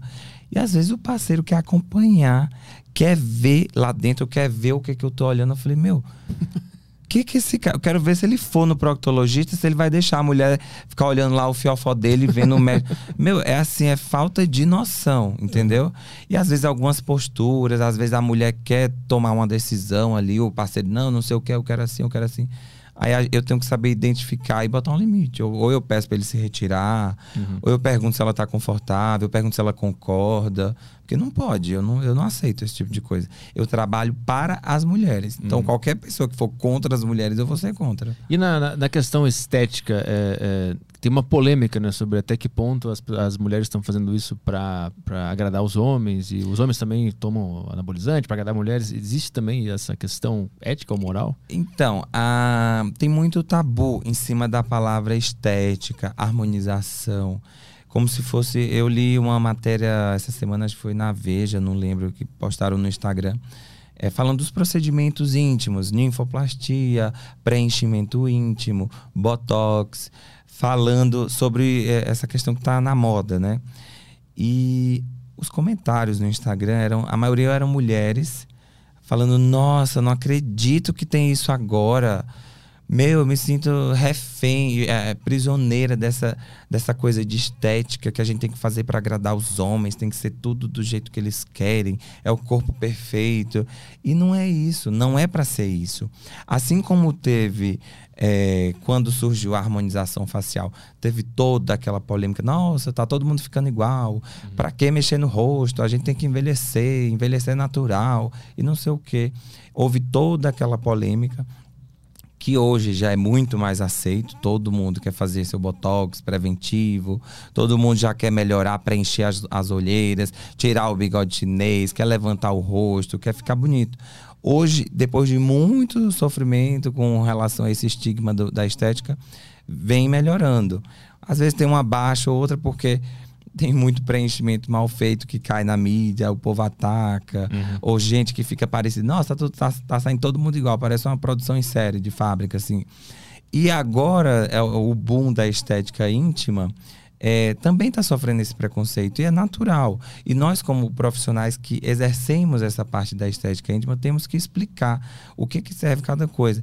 E a- é- é- o termo estética é muito criticado porque ele é visto só como uma coisa estética. E muitas vezes não é é o bem-estar da paciente. Se, se você não se sente bem, por exemplo, nossa, eu tenho um nariz enorme, eu passei a vida inteira frustrado porque eu sempre quis ter um nariz menor ou mais agradável para mim.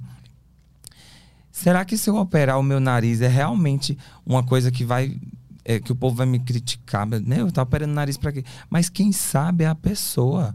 É muito individual. Às vezes a pessoa não, não gosta de tirar foto, não gosta de, de aparecer em filmagem, não interage com o povo por conta do nariz, ou da orelha, ou de- da testa, ou de qualquer coisa. Entendeu? Então isso é individual. Se lhe faz mal, se lhe causa um desconforto, um constrangimento, que mal tem em fazer um procedimento que vai deixar um resultado melhor para você? Você vai se sentir melhor com a sua imagem, com o seu espelho.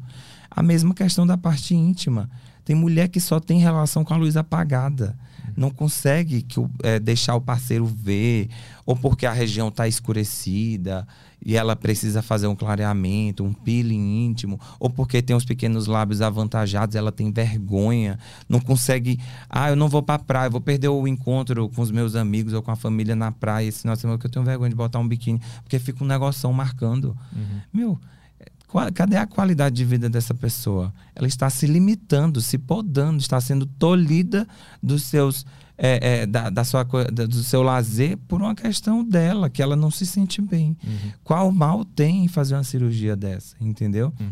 Eu penso assim, se for para levar o bem é, e, e, o bem-estar para aquela paciente, por que não? Por exemplo, a questão do botox na área íntima, povo pensa, nossa, vai fazer botox agora na, na pepeca. Para quê? para paralisar os músculos. as pessoas nem sabem o que, que é, para que, que é o Botox na área íntima e ficam criticando. Hum. Sabe para que, que é o Botox? O Botox na área íntima é para fazer pacientes que têm hiperidrose, aquelas pacientes que ficam suando, assim como tem gente que sua muito na axila, nas mãos, e a gente aplica o Botox para diminuir a sudorese, hum. a gente consegue aplicar na parte íntima e dar uma qualidade de vida melhor para aquela paciente. Tem pacientes que usam a calça justa, uma calça mais clara, fica toda molhada. Uhum. Entendeu? Isso é desagradável. A mulher deixa de sair por conta disso. Outra situação, mulher que tem vaginismo. Vaginismo é quando ela tem muita dor na penetração, hum. dor na hora da relação sexual. Muitas vezes é mais psicológico. Pacientes que sofreram abuso sexual na infância, na adolescência e tem um trauma. Na hora que ela for ter relação com o namorado, ela não consegue porque ela remete ao trauma. Então, essas pacientes eu consigo aplicar o botox para relaxar aquela musculatura que ela trava, ela paralisa na hora da relação.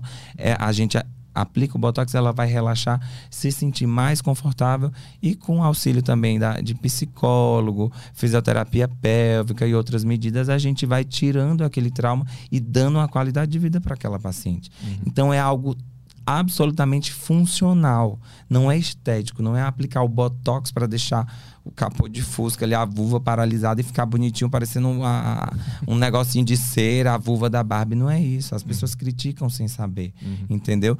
Preenchimento íntimo, a, a paciente com todo mundo, né? Vai envelhecer com o passar da idade. A, a camada de, adiposa, a gordura que está embaixo da pele, ela vai diminuindo, a pele fica flácida, tudo cai. Então a vulva, essa parte aqui de fora, às vezes ela fica toda murcha, atrofiada. E, e como eu falei, na, na mulher, o órgão, o órgão, a parte visual é essa de fora. O homem tem o pênis. Uhum. A mulher tem isso aqui é a parte de fora. Então, às vezes fica murcho, fica caído, ela não se sente confortável. A gente consegue fazer um preenchimento para dar uma volumização, fica um volume esteticamente mais agradável, que a paciente se sente mais confortável em ter uma relação, ou independente de relação, ela quer se sentir bem, ela quer se olhar, quer se tocar, se ver, se sentir mais jovem, se sentir mais bonita. A questão da estética não é você querer vencer o tempo, vencer o envelhecimento. Ah, eu não quero envelhecer. Não é isso. É você envelhecer com saúde. Você pode ter 70 anos e ter feito procedimento facial corporal, se sente bem. Seu corpo vai ter 70 anos. Mas você se cuida, você tem suas taxas é, todas normais, não tem diabetes, não tem hipertensão, se alimenta direito, faz atividade física, fez um, um, um procedimento estético aqui e ali e tá tudo bem é envelhecer com saúde. A questão é essa. Uhum. É tirar esse tabu de que é algo puramente estético e, e não é. A qualidade de vida também faz parte do ser humano e precisa disso. Eu, eu tava lendo sobre as tuas especialidades ali e tem um, um nome que me chamou a atenção, que é o Mona Lisa Touch. Mona Lisa Touch é o nome do laser que eu faço, que é o ah. laser fracionado de CO2, hum. que é, pela, é da empresa Deca Laser. Entendi. Então, então na verdade, eu não sei por que tem esse nome Mona Lisa, não sei se tem a ver com a Mona Lisa, a pintura. Acho que fica tão bonito. Vou ter que pesquisar, mas inclusive já falei com a, com a minha sócia que a gente vai botar um quadro da Mona Lisa na nossa clínica, já remetendo ao laser também. E passar um e laser por, nela. E por ser uma mulher icônica, né? a gente vai botar vários quadros de mulheres que marcaram e a Mona Lisa é uma delas. Eu, eu, eu anotei algumas coisas aqui. É, então tem o Mona Lisa Touch, tu também. É, é Trata a incontinência urinária, né? Incontinência urinária. A incontinência urinária é uma é uma patologia, digamos assim, que é muito frequente. Acho que tem uma variação aí de, de, de 30% a 60% das mulheres são acometidas com a incontinência urinária. O que é a incontinência urinária? A incontinência urinária de esforço é a pessoa perder urina, xixi quando ela bota força, como por exemplo, vai espirrar, vai tossir, uhum. vai levantar um peso, vai fazer academia, vai pular, vai num show, uma coisa. E aí ela percebe que se urinou. Então ela não conseguiu controlar o xixi, que é o que todos nós conseguimos naturalmente, fisiologicamente. Então, às vezes, acontece uma falha ali na musculatura que ela não consegue prender o xixi e acaba soltando, se urinando. Uhum. E existe a bexiga hiperativa, a bexiga neurogênica, que já é uma questão mais do músculozinho ali da bexiga, uma coisa neurológica, que ela não consegue é, segurar o xixi por muito tempo. Não, ah, eu tô apertado, eu tenho que ir no, no banheiro agora, senão eu não consigo segurar. Ela não consegue prender o xixi. Tem uma diferença dessas duas. Então a gente consegue, com o laser intravaginal, fazer um fortalecimento dessa da musculatura da pelve, do, do, do assoalho pélvico, a, a parede anterior da vagina, que é a que sustenta a bexiga dando uma sustentação maior é, na bexiga e melhora a incontinência urinária. Antigamente eram feitas cirurgias enormes, é, tanto de duração de tempo como é, de gravidade, né, cirurgias, cirurgias grandes e com grandes complicações. Hoje em dia a gente consegue tratar a incontinência com laser. Tá? Mas como é que o laser consegue reforçar um, alguma coisa? Porque o laser ele vai estimular. O laser ele vai causar microablações. Hum. São, o, o, laser fracionado ele pega um feixe de laser, um feixe de luz, dissipa em vários focos que vão, vão atingir toda a parede vaginal ou qualquer outra superfície, por exemplo, laser facial, corporal. É, e vai, essa microablação térmica, né? vai causar a produção de colágeno, ele vai estimular o hum. tecido, ele causa, é, é como se fosse é, é, agressões ali no tecido e o tecido vai ser obrigado a se regenerar. É tipo e nessa, musculação. Isso. Uhum. E nessa regeneração, ele não ele vai produzir não só aquela parte que foi acometida, ele faz todo o conjunto. Uhum. Então, me, aumenta a produção de colágenos, de fibroblástico, elastina e tudo mais e melhora a consistência, entendeu? A, a pele fica mais firme, mais rígida.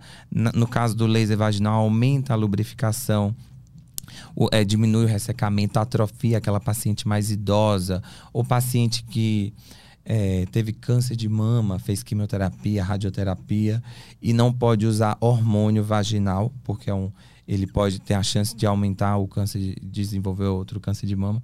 Então, essas pacientes não podem usar a terapia é, hormonal para melhorar essa atrofia vaginal. Então, o laser é uma alternativa. Porque no SUS, o que é, que é oferecido? A mulher chegou na menopausa, a gente até pode fazer a terapia hormonal, tem algumas medicações que são fornecidas no SUS, outras não. A gente pergunta para a paciente se ela tem condição de comprar, porque não tem no SUS ou não. E tem a terapia que a gente faz vaginal, que é o, o, o estrogênio, o estriol vaginal, a pomadinha vaginal, que a mulher vai usar para diminuir o ressecamento e a atrofia uhum. na, na, no pós-menopausa. Só que ela vai usar isso a vida inteira para melhorar essa atrofia. Ela vai usar três vezes por semana um creme vaginal. Porra, quem que quer isso? Entendeu? Sim. É um saco. A maioria das mulheres acabam desistindo. Meu, eu não vou ficar usando essa pomada, esse creme, não.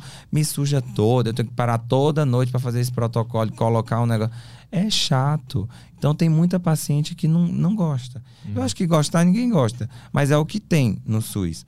Então o laser veio para isso. A paciente faz uma sessão, segunda sessão, terceira sessão, uma, com intervalo de 30 dias entre elas, pronto. Ela está garantida ali um ano. No ano seguinte, ela faz um laser de manutenção, uma sessão de manutenção e pronto. Não vai ter que ficar o ano inteiro aplicando creme vaginal para melhorar a atrofia. E tá ótimo. Então, o resultado é muito bom. Já existem muitos estudos comprovando a eficácia, comparando o, o laser é, com a, o estrogênio vaginal para ver a eficácia e estão ali hum. pau a pau na, na questão de, do tratamento. Teve outra coisa que eu estava pesquisando antes de, de preparando a pauta, né? Eu, eu pesquisei sobre a, aquela história de mutilação vaginal que acontece em algumas culturas, né? Aqui no Brasil existe isso? Tu pega esse tipo de caso ou não?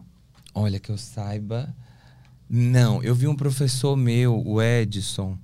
Ele é fodástico, o cara é inteligentíssimo. Ele postou algum tempo desse aí, questão de mutilação. Eu li a matéria, mas eu não sei dizer se era no Brasil. Não lembro agora. Eu acho que no Brasil não tem uma cultura, uma religião que faça isso. É mais, eu acho que de países muçulmanos, alguma coisa, se não me falha a memória, que Sim. fazem realmente a mutilação. Tira o clitóris. O clitóris, né? para ela não ter prazer. É como eu falei. É resquício de uma sociedade medieval, porque uhum. a mulher não pode ter prazer. Para eles, a mulher é apenas para reprodução. Ela não pode ter orgasmo. Ela não pode ter uma relação para sentir prazer. O homem pode. O homem pode ejacular, ele pode se masturbar, ele pode sentir prazer do jeito que ele quiser. É sexo oral, é sexo de todo jeito, é com 10 mulheres no paraíso, é não sei o quê. A mulher não. É para ter aquele homem e para ter relação para engravidar. Uhum. Ah, faça-me o favor, né?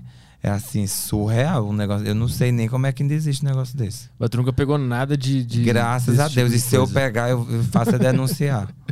É, tem alguma pergunta aí, Caio? As mulheres podiam mandar perguntas no YouTube aí pra tirar algumas. fazer algumas questões. Mas tem alguma coisa aí? Tem bastante áudio aqui. Vamos rodar alguns áudios da galera, algumas dúvidas. Vamos lá. O- Começando pelo Guilherme. Epa, tá saindo áudio aqui, peraí, rapidinho. Só vou resolver aqui. Aí, agora sim. Áudio do Guilherme. Boa tarde, pessoal. Boa tarde, Petri, Dr. Jadson, que é o Guilherme de Brasília, e eu tenho uma dúvida. Afinal, o que é que faz? Quais as características necessárias para uma xalala ser considerada acima da média? Uma xalala perfeita, uma xalala magnífica, Xalala. uma xalala espetacular. O que é que faz? né? Quais os atributos? A xalala que você fala é a vulva, é a relação sexual. É a pepeca. A pepeca. Meu, não existe isso. Né? É, Cada vulva é única, não tem. Esse ano agora teve, ano passado teve um concurso de competição da vulva, da vagina mais bonita. Miss Vagina. É, Teve isso mesmo? Não existe. Ah, quando entra nesse critério de estética íntima para fazer uma competição de vulva, aí eu discordo. Não existe. Ah, ah, ele falou de, de a xalala mais perfeita, coisa assim.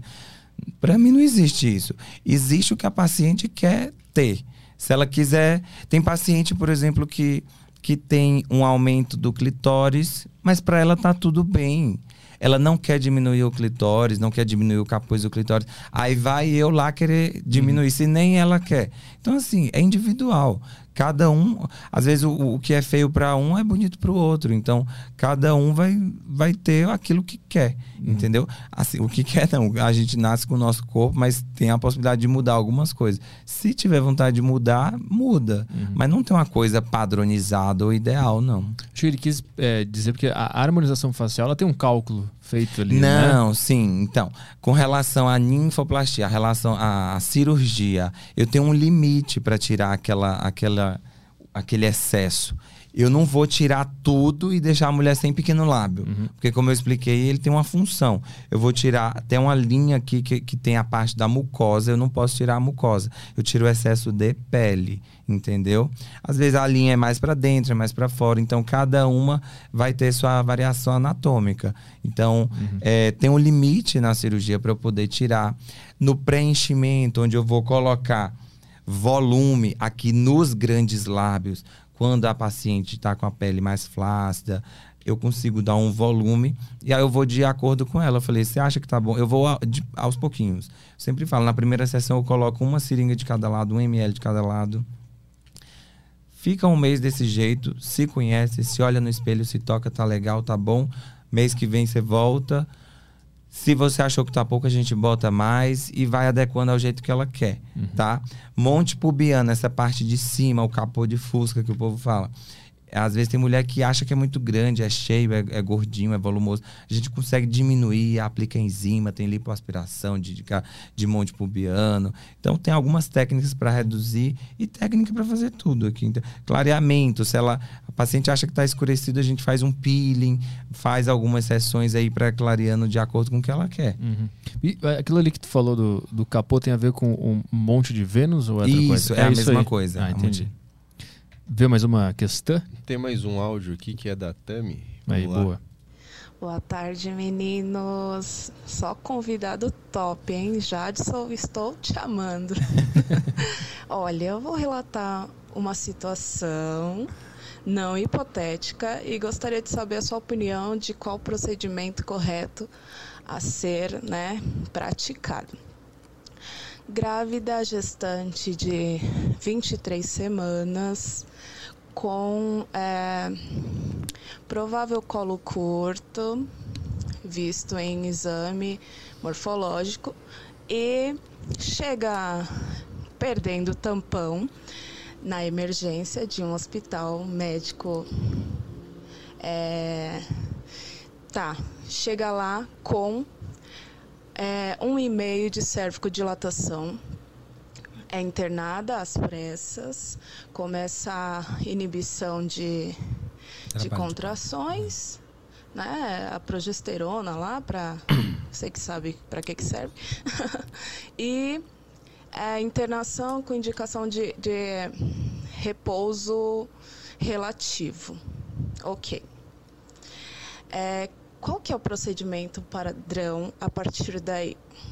E aí depois eu venho e falo o que, que aconteceu. Bom, continuo. Então, assim, é... o que, que a gente tem que focar nesse caso? Ela falou um caso de paciente com colo curto. Paciente com colo curto, ela tem grande chance de ter uma incompetência estímulo cervical, que é quando o colo não consegue sustentar a gravidez, então ele acaba dilatando antes do período esperado, que é lá o final da gravidez, com 40 semanas. É, então, ele, quando o bebezinho ainda é prematuro, o colo vai dilatando, pode entrar em trabalho de parto prematuro, às vezes até um aborto, porque o aborto é classificado de 20 a 22 semanas, nesse caso ele estava com 23, ou a depender do tamanho do, do peso ou do comprimento do bebê, 500 gramas, acima ou abaixo de 500 gramas ou do, do, do comprimento. É, no caso do colo curto, então, o médico no pré-natal tem que fazer uma boa anamnese, uma boa investigação da paciente. Às vezes, essa paciente já teve um histórico de abortos tardios, às vezes com 17, 18, 20 semanas. Ela perdeu, ela teve uma cervicodilatação, um, um, um aborto. Então, pegar essa história retroativa da paciente, fazer o ultrassom com medida do colo, como ela falou que tinha um colo curto, deve ter sido feito ultrassom com a medida.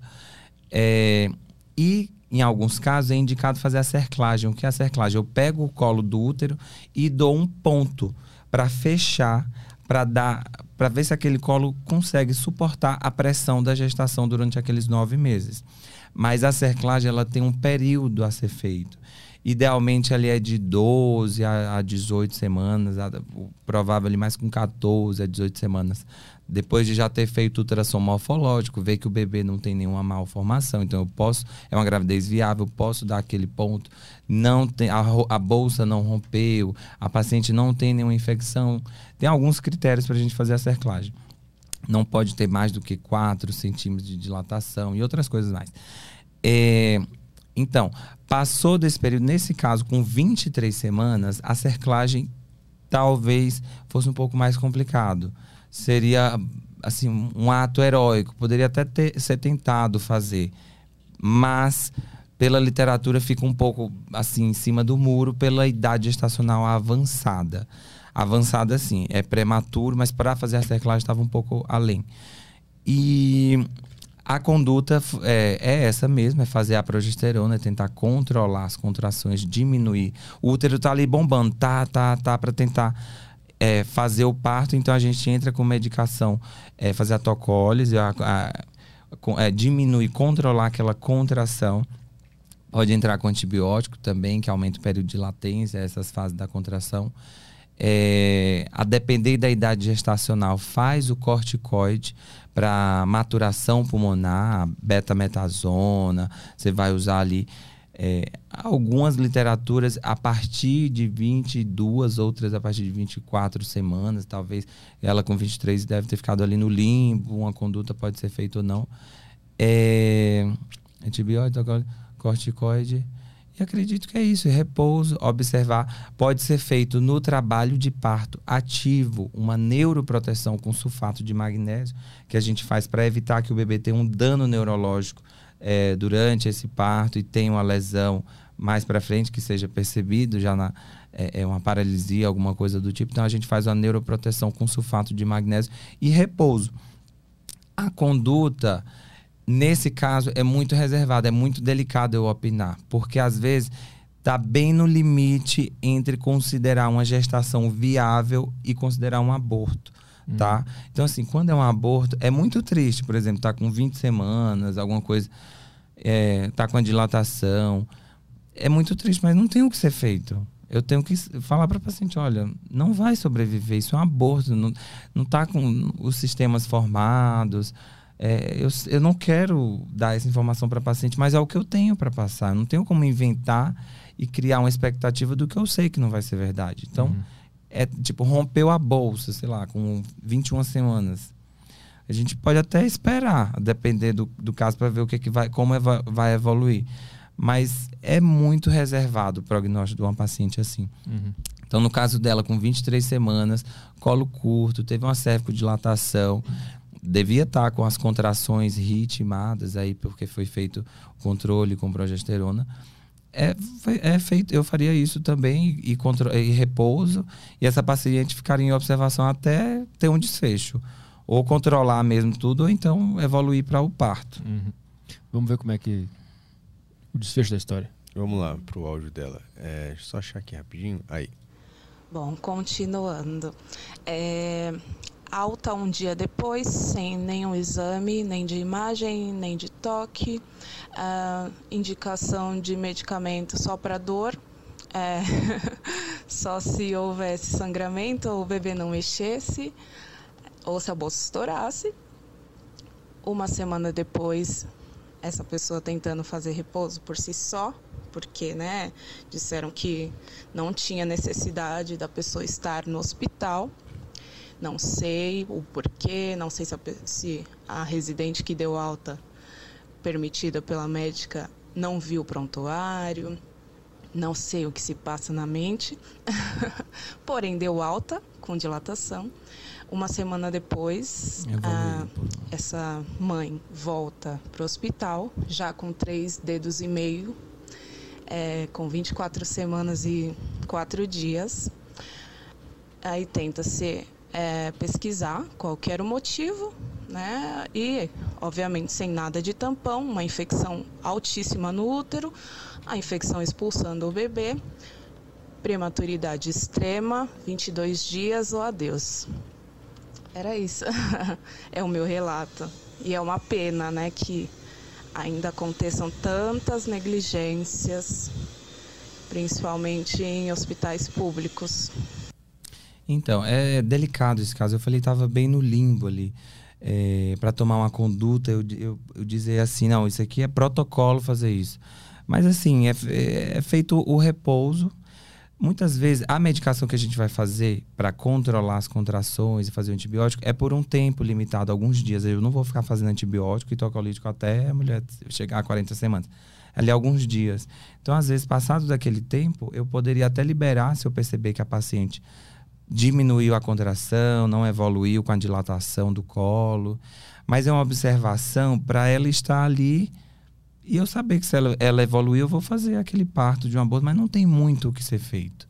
Às vezes ela estando ali ou em casa, depois dessa fase de ter recebido a medicação, é uma coisa que vai evoluir, entendeu? Uhum. Não, não sei, é um caso delicado. Às vezes essa tem que ver se essa paciente já tinha ou teve outros partos anteriores, pacientes que tiveram muitos, são multíparas, tiveram muitos partos, o colo dela às vezes já, já tem uma dilataçãozinha natural, entendeu? É, pela gesta, pelos partos anteriores. Então, às vezes, se for o caso, às vezes o médico vai falar: não, isso aqui é porque ela já teve tantos partos antes, e aí ela estava com a contraçãozinha fraca, ficou na dúvida se, se já era dilataçãozinha das outras gestações ou não. É tudo tem que avaliar prontuário, caso a caso. Nesse caso, ficou um pouco em cima do muro. Tu, tinha, tu mencionou o, o, aborto antes, no início, da, no primeiro Sim. áudio dela. Como é que é que funciona no Brasil a questão do aborto? Quando que é legal? Quando que pode? O aborto é legalizado pela legislação, né? Ironia, né? O aborto é legalizado em alguns casos, dois casos, né? Três. É, pacientes com gestação de anencéfalos, tá? É, o bebezinho não tem a formação do cérebro. Pacientes que têm o risco materno, alguma complicação materna, é, caso de risco de morte da mãe, a gente pode fazer uma paciente com, sei lá, uma diabetes totalmente é, descompensada, um lúpus totalmente descompensado, uma paciente com coagulopatia, uma paciente com, sei lá, trombose, com alguma coisa muito grave, eu estou é, autorizado a fazer o aborto nesse caso. Uhum. E pacientes que é, sofreram abuso, estupro Então eu posso fazer nesses três casos. E como é que funciona burocraticamente quando tu vai iniciar esse processo? Tem que mandar um documento para alguém ou é só o médico que decide? Como é que funciona isso? Olha, na prática, era para ser uma coisa disseminada. Qualquer obstetra em qualquer hospital, é, maternidade, poderia fazer. Aliás, eu acho que pela legislação pode. O que acontece na prática é que quando são abortos legais, a gente acaba referenciando e encaminhando para uma maternidade especializada em aborto legal, como por exemplo aqui em São Paulo, o Hospital Pérola Byton. Uhum. Então a gente acaba mandando para lá porque já tem todos os protocolos e ah, tudo. Entendi. Mas pelo SUS, que é um sistema único de saúde que tem que ser integral, todo, a pessoa tem que ter o mesmo atendimento aqui na capital ou lá no interior, aqui em São Paulo ou em qualquer outro estado. Era para ter esse atendimento em qualquer hospital.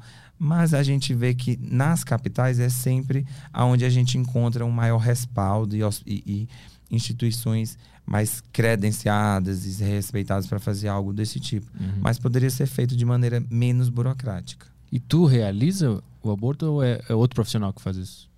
Não, a, gente, a gente dá entrada, a gente faz o pedido da medicação, uhum. é, o uhum. misoprostol, que a gente vai fazer introdução no colo do útero para dilatar o colo, e é justificado lá pelo hospital e a gente entrega na farmácia para solicitar a medicação, uhum. é, é enviado uma autorização, mas é assim. Mas e aí a gente faz, é, a gente coloca o comprimido na vagina, a, espera o, a mulher eliminar parte do, do saquinho gestacional, a depender da idade gestacional e do tanto de material que sai, às vezes nem precisa fazer a curetagem depois, que é a raspagem do útero, uhum. que é feita em centro cirúrgico com a cureta, que é como se fosse uma. Eu, eu, explico para as minhas pacientes que é como se fosse aquela colher de jarra de suco, com a colher do pescoço longo, uhum. que a gente vai com ela lá dentro do útero raspar para tirar toda a parte lá de dentro, todo o saquinho gestacional. Uhum. Então, é, às vezes precisa fazer a curetagem, depois ela eliminar, às vezes não precisa. Cada uhum. caso tem que avaliar. Mas tu, tu, tu faz isso? Tu... Faço. Ah, entendi. Uhum. Como, é que, como é que se aprende a fazer isso? É na faculdade? Na tem faculdade, um... a curetagem é tido como um, um, dos procedimentos mais tranquilos, assim, de menor risco. Uhum. Então, é um procedimento do R1, do primeiro ano de residência é, é, menos arriscado que abrir uma barriga e ter aquele sangramento todo. Claro que tem que ter todo o cuidado. Quais são os principais riscos numa curetagem? O, mais comum é perfuração do útero. Então, eu vou lá raspar o, o, útero por dentro com essa cureta, que é a colherzinha, né? É, e quando eu fizer esse movimento, às vezes eu posso perfurar a parede do útero e transpassar a parede com, essa, com esse aparelho. E aí a conduta nesse caso é observar deixar a paciente em observação, às vezes não precisa fazer nada. Não tem que dar ponto, abrir a barriga para dar ponto. Não. Só em casos mais complicados, sei lá, pegou uma alça dentro do intestino, alguma coisa está sangrando, uhum. aí é outro caso. Mas as complicações são a, perfuração, hemorragia, a paciente pode ter, é, infecção, é difícil também. É mais isso mesmo. Então, são, são três. E a complicação na anestesia, uhum. depende da RAC, uhum. tiver alguma, sei lá, anafilaxia, alguma coisa. São, são três é, ocasiões onde, onde se pode abortar, né? E, isso. e a, a terceira é em caso de abuso, né? Isso. Como que se comprova isso? Não precisa. Ah, é? É o relato da paciente. Não precisa de um, um boletim médico, de, ah, de uma entendi. ocorrência, não precisa. Pela lei, a paciente falando que foi abusada, teve um abuso sexual, ela não precisa trazer nenhum comprovante policial, hum. um, um laudo, uma perícia, não precisa passar pelo médico perito nem pela fazer um BO. Uhum. A gente no hospital vai, pode até orientar e tudo, mas ela para ela basta dizer. Uhum. Só, sei lá, ontem, anteontem tive ou sei lá, ontem não, ela não vai engravidar. mas ela, ó, eu tive um abuso, eu estou grávida dessa relação que eu tive, eu não usava nenhum método contraceptivo e aconteceu. Então, uhum. é a palavra dela e a gente vai colocar em prontuário. Entendi. Mais questões aí? Temos mais um áudio aqui do Pedro. Eu vou tocar aqui. Boa tarde, Petri. Boa tarde, Caio. Boa tarde, doutor. Eu tenho uma questão aqui que é a seguinte. É, eu vou para a Argentina esse ano fazer o curso de medicina. Eu me encontrei nesse curso. Eu tenho certeza que eu quero fazer esse curso. E eu me identifico agora, pelo menos agora, com a área de neurocirurgia. é, ou a de neuroclínico, né? Eu ainda não tenho certeza, mas eu acredito que seja a cirurgia mesmo. E a minha questão é a seguinte: eu tenho um certo problema em, em ver feridas, feridas abertas, feridas de trauma, né? Por exemplo, traumas vindos de, sei lá, um acidente de moto. É, eu não gosto de ver esse tipo de ferida hoje em dia, é, mas tendo em vista a minha área de atuação que eu desejo hoje em dia, que a princípio não é ser clínico geral, né? É ser um cirurgião. É, o senhor acha que eu consigo melhorar essa questão durante o curso? O senhor teve algum colega? Ou o senhor mesmo teve esse problema em determinado grau enquanto cursava e conseguiu passar por cima, conseguiu melhorar isso? Porque eu não sei se isso pode agravar durante a faculdade ou me inibir de, de terminar o curso, mas é, o que eu tenho, que eu sei hoje é que vendo cirurgias assim, isso é bem pouco. Mas quando eu vejo, por exemplo, um caso de um rapaz que estourou um rojão na mão, né, que teve aqui no Brasil, que foi um rapaz que foi estourar um rojão é, de torcida organizada, eu vendo aquela ferida, eu fico muito nervoso é, eu não, não expresso nenhuma agitação, mas por dentro eu fico bem nervoso. É, o senhor acha que eu consigo tirar isso de letra durante a faculdade? Obrigado. Olha, eu digo que consegue. Na verdade, sim, né? Não posso garantir, mas cada caso é, é cada caso. Mas é muito comum. Eu, por exemplo, eu, eu tinha medo de sangue quando, sei lá, adolescente. Eu lembro que uma vez eu fui doar sangue depois passei mal, desmaiei, não conseguia ver a enfermeira pegando sangue meu. Outro dia, outra vez eu me cortei, cortei a mão. E aí quando eu fui lavar na, na pia, a pia espalhou sangue e, e, parecia que era muito mais sangue do que era, mas é porque ficou diluído na água. Quando eu vi aquele monte de sangue, eu desmaiei também. Fazer um filme, né? Não, é. Aí eu falava pra minha mãe, mãe, mas eu não, não vou conseguir, eu não consigo ver sangue, eu não consigo ver, como ele falou, um acidente, uma, sei lá, um, um paciente ferido, uma coisa. Mas é muito diferente. Por exemplo, eu, eu tinha muito isso, eu não, consigo, não conseguia ver um acidente, por exemplo, um atropelamento, essa questão da bala na mão aí que você falou. É complicado porque é uma cena feia. Mas a gente que faz uma cirurgia, a minha cirurgia obstetrícia, eu opero a barriga ali, a barriga tá fechadinha, eu sei onde é que tá cada coisa, é uma, é, é, você sabe onde é que tá entrando.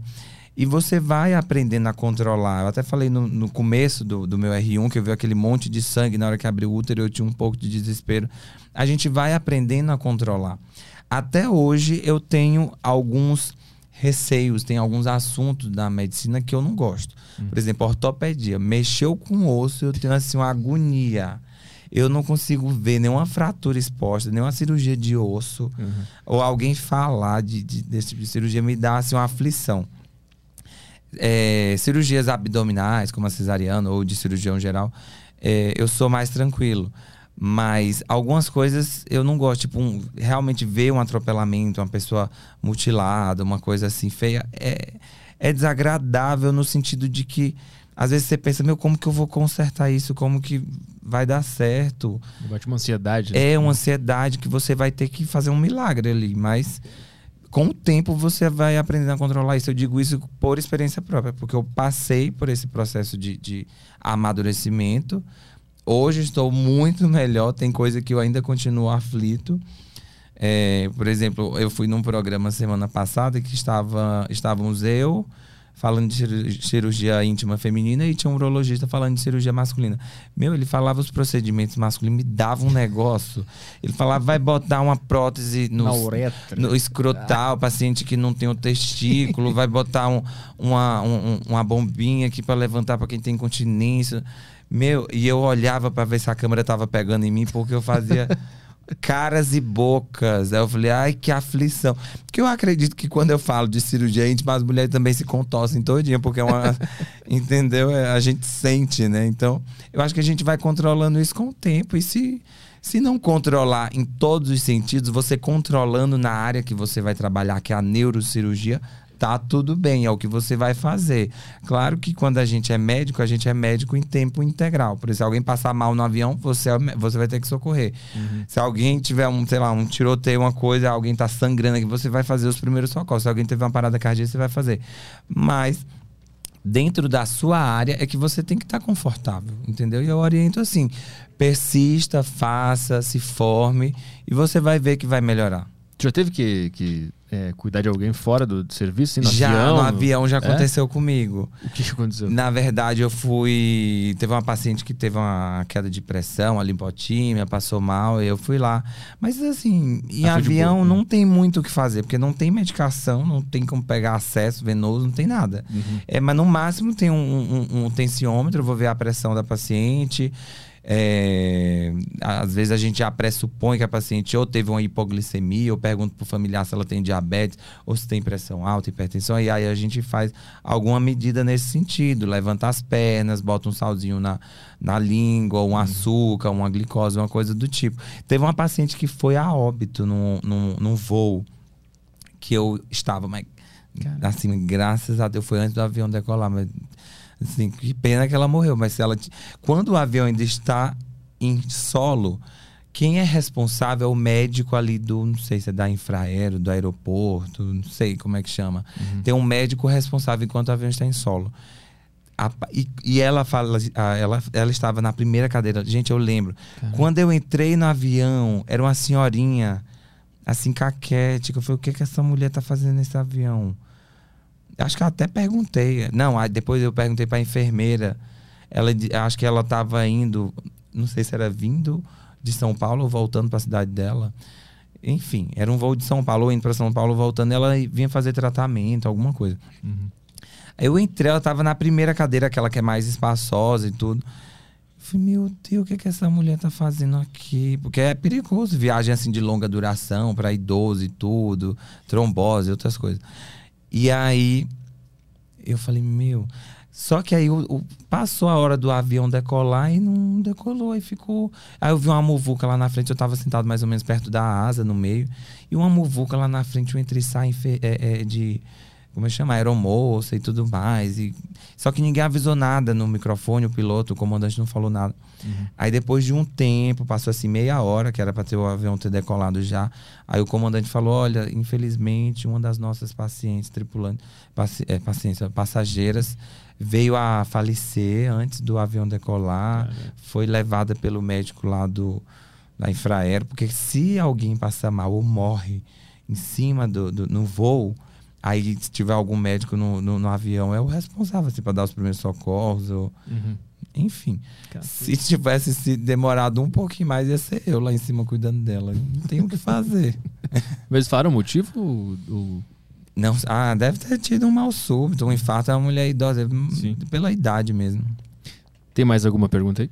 Tem, tem algumas no Telegram. O Léo perguntou aqui, Jadson, já ouviu alguma história de assistente que deixou cair o instrumento, o, o instrumental no paciente? Ah, é dentro, né? Esquece tesoura, essas coisas assim. É. Esquecer ou cair? Não, porque cair você pegou ali na cirurgia. É, Acho que é esquecer. Esquecer, costurar é. de volta e deixar lá dentro. Acontece, pode acontecer. A gente segue alguns protocolos para que isso não aconteça. Por exemplo, compressa. Toda vez que a gente vai abrir uma barriga, fazer cirurgia, a, a técnica que vai abrir, a auxiliar que vai abrir as compressas, fala assim: Ó, oh, tô abrindo um, um pacote de compressas. E você vai, conta quantas compressas vieram. Geralmente é padronizado, vem cinco compressas. Então, uhum. se eu abrir quatro pacotes, é para ter 20 no final da cirurgia. Uhum. Então, eu conto antes de começar a cirurgia, conto no final para ver se não ficou nada dentro. O ideal também, alguns hospitais já usam o protocolo de contar todas as pinças. Tem 30 pinças na mesa, no final tem que ter as 30. Uhum. Pra, nossa, cadê, o, cadê a pinça? Cadê o bisturi? Ficou lá dentro. Aí acontece, é um caso de, de negligência que pode né, causar alguma complicação para o paciente, mas que todos nós estamos suscetíveis a cometer, porque falha humana, todo mundo pode errar. Uhum. É, então a gente tem que ter, tomar um cuidado redobrado aí para que nada disso aconteça. Tem mais no Telegram, porque tem umas, umas moças mandando perguntas aqui no YouTube. Ah, tem o. Vamos terminar o Telegram aqui então. Tá. É, o Julim Trembala mandou aqui. É, é real que suplementação com ômega 3 em grávidas reduz as chances da criança nascer com TDAH ou virar um satanás? no sentido Olha- de mal criada. o ômega 3, ele é muito usado na suplementação. Na verdade, a suplementação em cada gestação deve ser- deveria ser individualizada. A dosagem de ferro ideal para cada, pra cada paciente, de, de, eh, de ômega 3. Mas eu, não, eu- eu, vou, eu vou mentir se eu falar se está relacionado ou não. Eu não teria essa informação para dizer se está vinculado a, a menor chance de ter transtorno de déficit de atenção e hiperatividade. É, mas é feito sim a suplementação com ômega 3, sulfato ferroso. Sim, é usado. É, é- ela faz parte da suplementação, entendeu? E isso ac- a- vai melhorar não só a chance de ter, a, a diminuir a chance de ter TDAH, como outras doenças também. Mais uma aí? O hum, Léo mandou aqui. É, Jadson, surge muitos casos de tentativa de aborto no SUS. É, o que vocês profissionais da área acham da legalização do aborto? É algo controverso no meio? Ó, tem muito, porque o que que acontece? O aborto, ele tem dois cenários. Ele tem o cenário da paciente pobre e o cenário da paciente rica. No SUS, que foi a pergunta dele, que é a paciente mais humilde, ela só tem aquela alternativa. Então, muitas vezes, ela vai se submeter a uma clínica clandestina que faça um aborto e vão fazer um aborto sem nenhum cuidado, a mulher infecciona, tem sepse ou tem hemorragia. E tem é, o aborto da paciente rica, que tem condição de ir para uma clínica particular, que às vezes o, o médico se submete a fazer o procedimento, é, tomando todos os protocolos e tudo, mas ilegalmente também. Só que a paciente tem condição de pagar, o médico está ali recebendo de forma ilegal, mas de certa forma é mais bem assistida. Aquela paciente tem menos chance de morrer. Então, assim, a gente pega muito no, no, no, no SUS, no pronto-socorro, o paciente que tentou fazer numa clínica, chegou com infecção, chegou com sangramento, entendeu? A gente vê que ela futucou com alguma coisa, um galho, uma coisa para tentar dilatar o colo. É, triste, mas tem. E resolve como quando chega um caso assim muito. Não, às vezes já tá com eliminando, o embriãozinho saindo pelo colo, a gente espera, coloca a medicação ocitocina para ajudar a contrair o útero e expelir Uhum. o restante de saco gestacional de embrião. E depois fazer a curetagem mesmo, com anestesia no centro cirúrgico e tudo mais. Entrar com antibiótico. Mas é quando, quando fazem algum procedimento é, nessa clínica clandestina, também é, machuca ela, né? Aí tem que resolver o- alguma lesão que tenha acontecido. Isso aí a gente tem que observar. Se teve Uhum. alguma laceração no colo, se teve alguma perfuração uterina, observar, entendeu? Nesse sentido. Às vezes é, lacera até vagina, não sei que instrumento que eles usam. Então, assim, a gente tem que fazer uma revisão completa do canal de parto. Uhum. O que mais temos aí? De Telegram acabou. Vamos dar início pro YouTube aqui. Tem uma que eu separei é, da Nicole. Ah, pergunta sobre HPV, muito comum no Brasil e não temos muita informação. Então, o HPV é uma. É, é, é, é assim, digamos, uma pandemia, é, principalmente para a mulher. Mas a gente consegue prevenir o, o, o HPV com a vacina, tá? Tem a vacina contra HPV que é disponibilizada no SUS. Então, as, as meninas começam a receber o HPV ali com do, o- 8 a 12 anos, tá? E os meninos também. Existe a, a- o Papa Nicolau como prevenção. É distribuído preservativo para usar na relação para diminuir a chance de transmissão. E realmente, é, como eu falei no começo da entrevista, a gente tem pouca informação. As mulheres não vão ao, ao, ao postinho coletar o Papa Nicolau. As mães não levam as filhas para fazer a vacinação do HP, contra o HPV. E isso vai repercutindo lá na frente. Ela tem um câncer do colo do útero, sendo que é uma coisa totalmente evitável ou prevenível, porque eu posso é, até ter H, a mulher pode até ter o HPV, mas ela vai acompanhando com o Papa Nicolau para ver se em algum momento vai formar alguma lesãozinha que pode ser precursora do câncer. Porque o HPV tem mais de 100, 200 tipos de HPV. Existem os HPVs de alto risco, que são aqueles que têm mais chance de virar um câncer, e tem os HPVs de baixo risco, tá? Que são aqueles responsáveis por formar as verrugas, que não vão virar câncer, não tem uma, uma preocupação maior nesse sentido. Então, e a maioria, graças a Deus, são de baixo risco. Só que aqueles de alto risco, eles podem sim ter um desfecho ruim. Então a gente faz essa prevenção com o Papa Nicolau justamente para investigar esses de alto risco. Porque quando tiver algum achado no Papa Nicolau, depois numa colposcopia, numa biópsia, que acuse que esse HPV de alto risco está ali, a gente faz algum procedimento.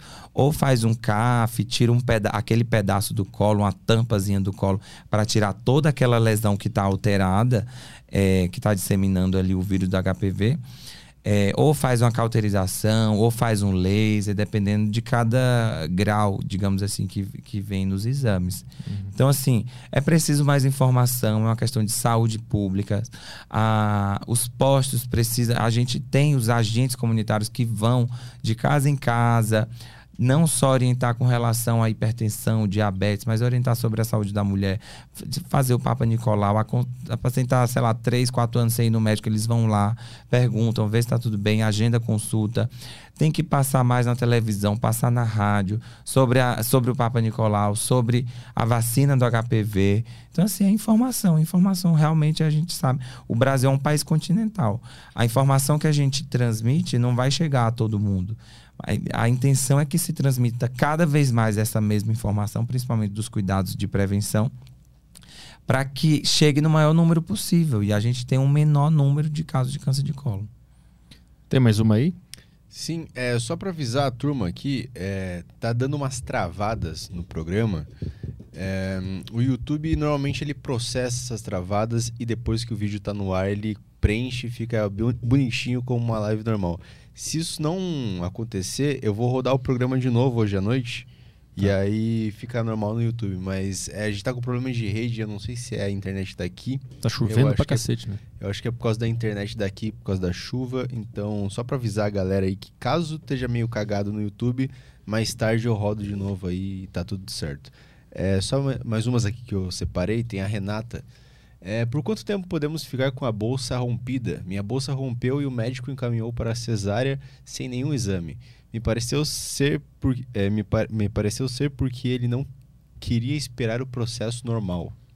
Olha, essa pergunta é um pouco vazia porque eu não tenho algumas informações de quantas semanas ela estava, se ela já tinha uma cesárea anterior, se ela tinha dilatação no colo do útero, se ela tinha alguma complicação, como por exemplo é, ou algum indicador. O bebê estava sentado, estava pélvico. Então, assim, faltaram algumas informações para eu dar uma resposta mais completa.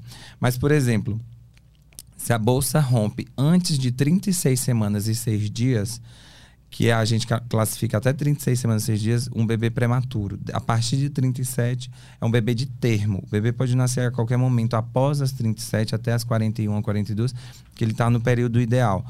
É, então, quando o bebezinho é prematuro, às vezes o que, é feito? Eu posso, se for antes das 34, eu faço corticoide para melhorar o pulmão do bebê. O que, que isso vai fazer? O corticoide ele vai é, aumentar o surfactante dentro do pulmãozinho do bebê para quando o bebê nascer, por ele ser prematuro, ele vai ter uma dificuldade natural para respirar. Então, o corticoide vai melhorar essa respiração dele, vai diminuir a, a chance de complicação. Então é feito esse corticoide no bebezinho prematuro.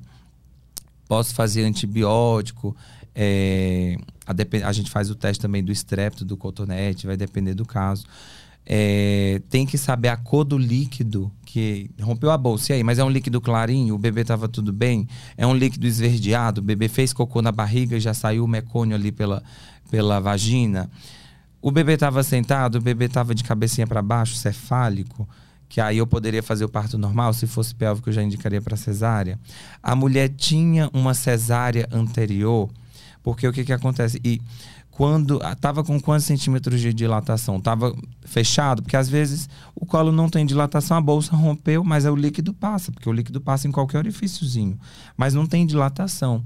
Então, às vezes, a gente pode induzir o trabalho de parto colocando o comprimido, o misoprostol, na vagina para o colo e dilatando. E aí a gente vai conduzindo esse parto. Ou se a paciente teve uma cesárea anterior, aí eu já não posso colocar esse comprimido por conta das contrações é, uterinas e o, a cicatriz da cesárea anterior pode romper. É, então eu já indicaria cesariana. Então, assim, tem uma série de fatores aí que, nessa questão. Ela especificou aqui, é, ela mandou aqui, estava com 39 semanas, primeira gravidez e nunca fiz exame de dilatação líquido. Claro, estava com a cabeça para baixo. Entendi. É, voltando à questão principal, quanto tempo pode ficar com a bolsa rota? Não tem um tempo padronizado. A gente vai acompanhando. É, por exemplo, se o bebê rompeu a bolsa e estava prematurinho ainda. Às vezes, tipo, rompeu com 28 semanas, é muito prematuro, 27 eu não vou acelerar esse parto porque esse bebê não está formado. Rompeu, eu faço as medicações, as medidas e deixo evoluir até quando ele aguentar até entrar em trabalho de parto. Às vezes evolui com 34, 36, quanto mais tempo ele aguentar lá dentro, melhor. No caso dela, que era uma gestação a termo, já com 39 semanas, às vezes eu poder, o médico poderia ter induzido o parto com o comprimido e essa indução é feita com um comprimido a cada 6 horas, colocando um total de quatro comprimidos, então pode durar até 24 horas para começar o trabalho de parto, a dilatar e depois que entrar em trabalho de parto, mais tantas horas até o nascimento. Tem, tem um hospital que tem como pro, pro, protocolo colocar até oito comprimidos. Então, em vez de um dia, dura dois de indução. Então, esse tempo a gente vai avaliando como? Com o exame da cardiotocografia, que a gente vai avaliando o coraçãozinho do bebê, exames de infecção para ver muito mais quanto mais tempo de bolsa rota a partir de 18 horas de bolsa rota eu já tenho que entrar com antibiótico então, a gente vai avaliando sinais de infecção, se ela evoluiu com febre, com taquicardia, com odor fétido na secreção vaginal. Então, tudo isso tem que ser avaliado. Tem mais uma aqui da Natália. É... Muitos médicos falam que tem mulheres com útero pequeno. O que é considerado um útero pequeno? Ele dificulta a gravidez ou sexo? Olha, na verdade, é, é colocado um tamanho é, médio do útero nos exames de ultrassom, por exemplo, que não lembro, acho que vai de 15 a, a 120 por aí, de 20 a 120 centímetros cúbicos.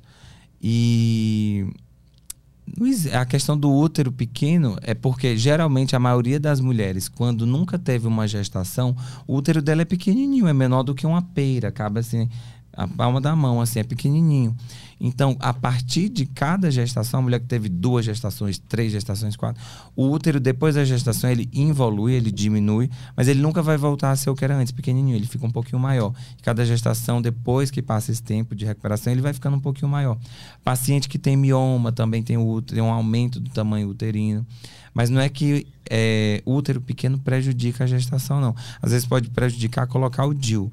Tem paciente que tem um útero curto demais, então para colocar o DIL, ele não vai caber. Então, às vezes tem até DIL menorzinho, tem alguns DILs que são pequenos, para tentar inserir nesses casos. Uhum. Mas para dificultar a gestação, não.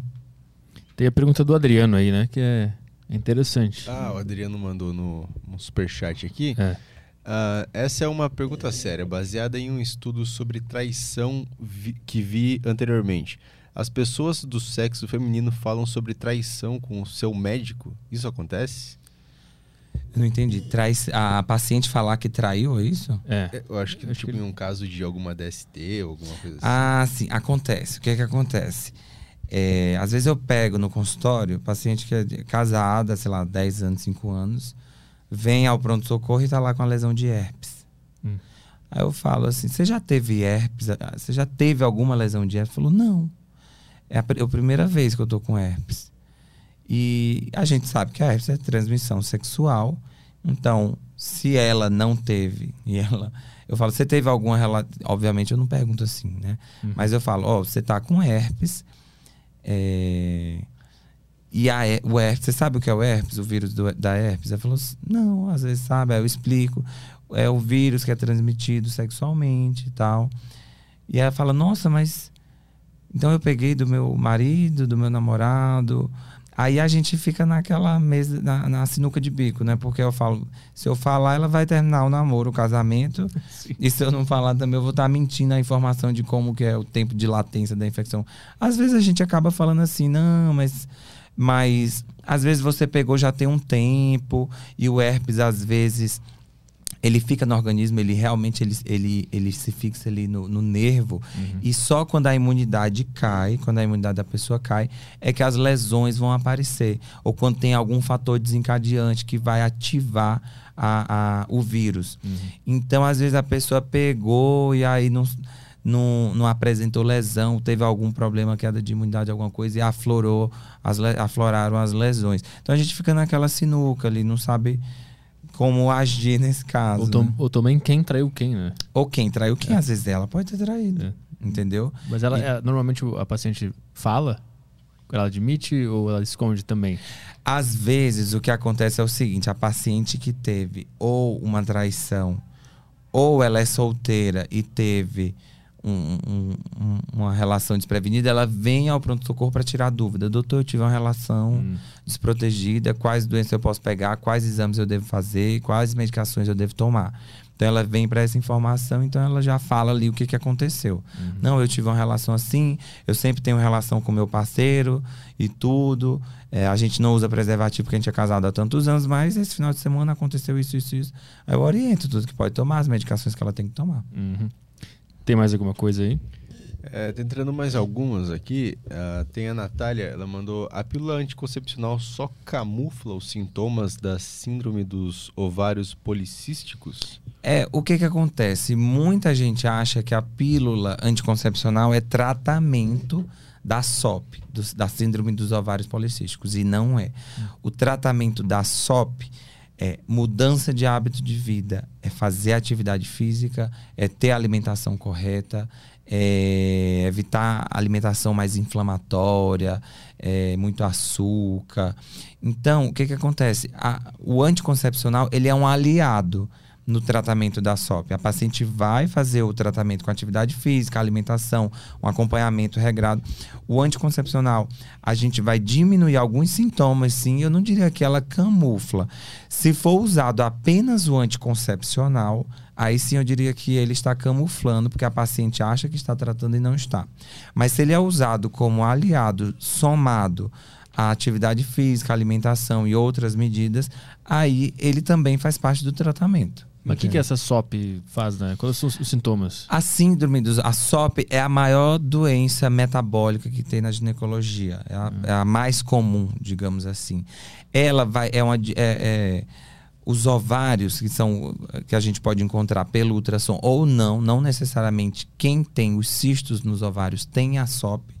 E às vezes quem tem SOP não tem os ovários com micropolicístico, porque a gente tem que avaliar outros fatores o que, é que ela vai fazer? Ela tem uma disfunção ali ovariana e vai repercutir tudo que aquele, aqueles hormônios produzi, produzidos no, nos ovários vão fazer no corpo da mulher, vai ficar alterado.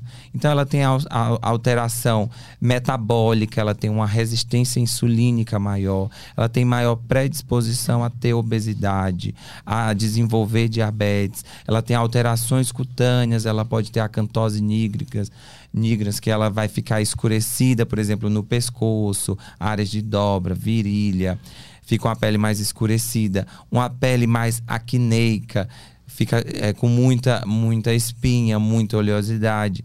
Aumenta o número de pelos no corpo. Tem aquela mulher que tem um insurtismo que a gente fala. Uhum. Tem muito pelo, por exemplo, no, em, em áreas que são mais masculinas pelos no rosto, pelos nas costas, pelos em raiz de coxa.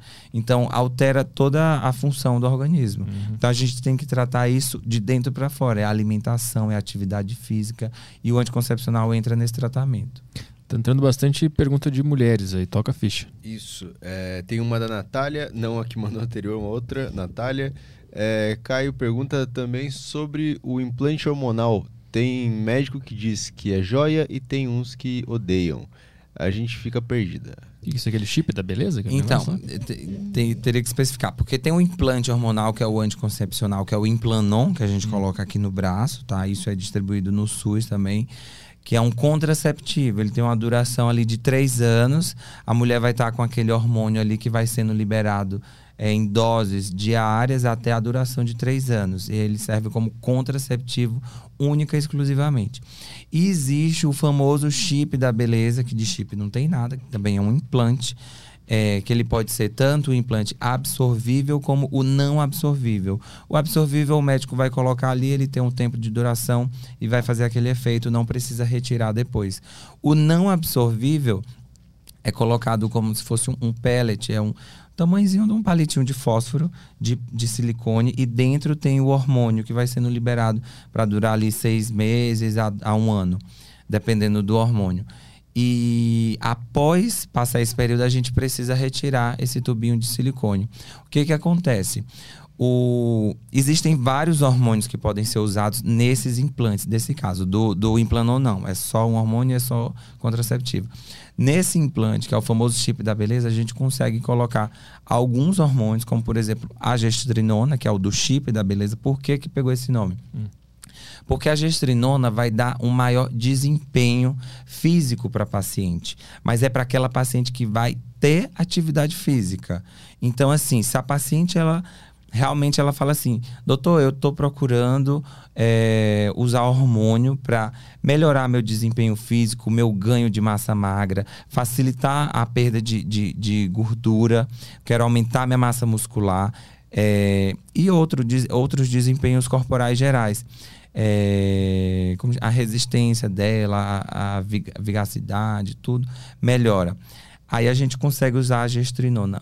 Não existe uma mágica. Tem mulher que chega assim, fala, ah, vou tomar o, vou aplicar o chip da beleza, o implante de gestrinona e vou acordar linda. Ah, não é isso, gente, não é isso. E também não, não tem, não é assim. A paciente tem que estar comprometida é, em fazer atividade física, ter uma alimentação regrada. E a beleza que vai aparecer, na verdade, advém da melhor. Da, do hábito, né? É, do hábito de vida dela. É um ganho secundário. Ela vai uhum. melhorar o físico dela, na verdade, o, o, organismo dela melhora como um todo.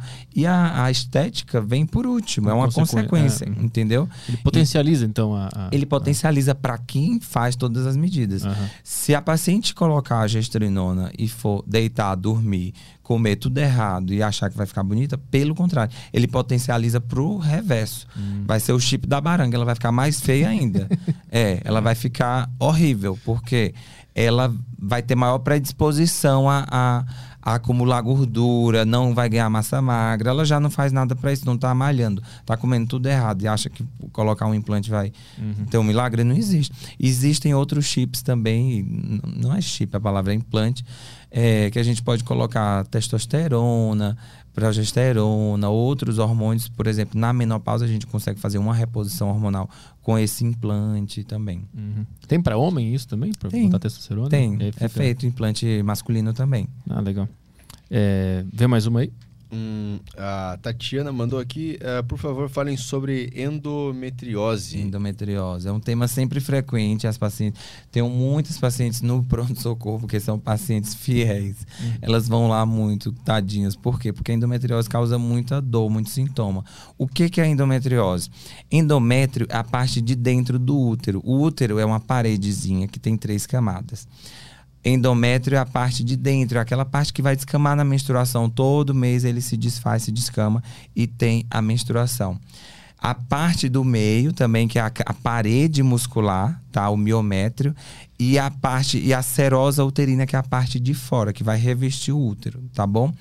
O endométrio, que é a parte de dentro, ele tem que ficar lá dentro do útero mas por alguns fatores, algumas células de tecido de endométrio aparecem dentro da parede do útero, no miométrio, na serosa uterina, ou até mesmo fora do útero, lá na trompa, lá no ovário, grudado no intestino, grudado na bexiga.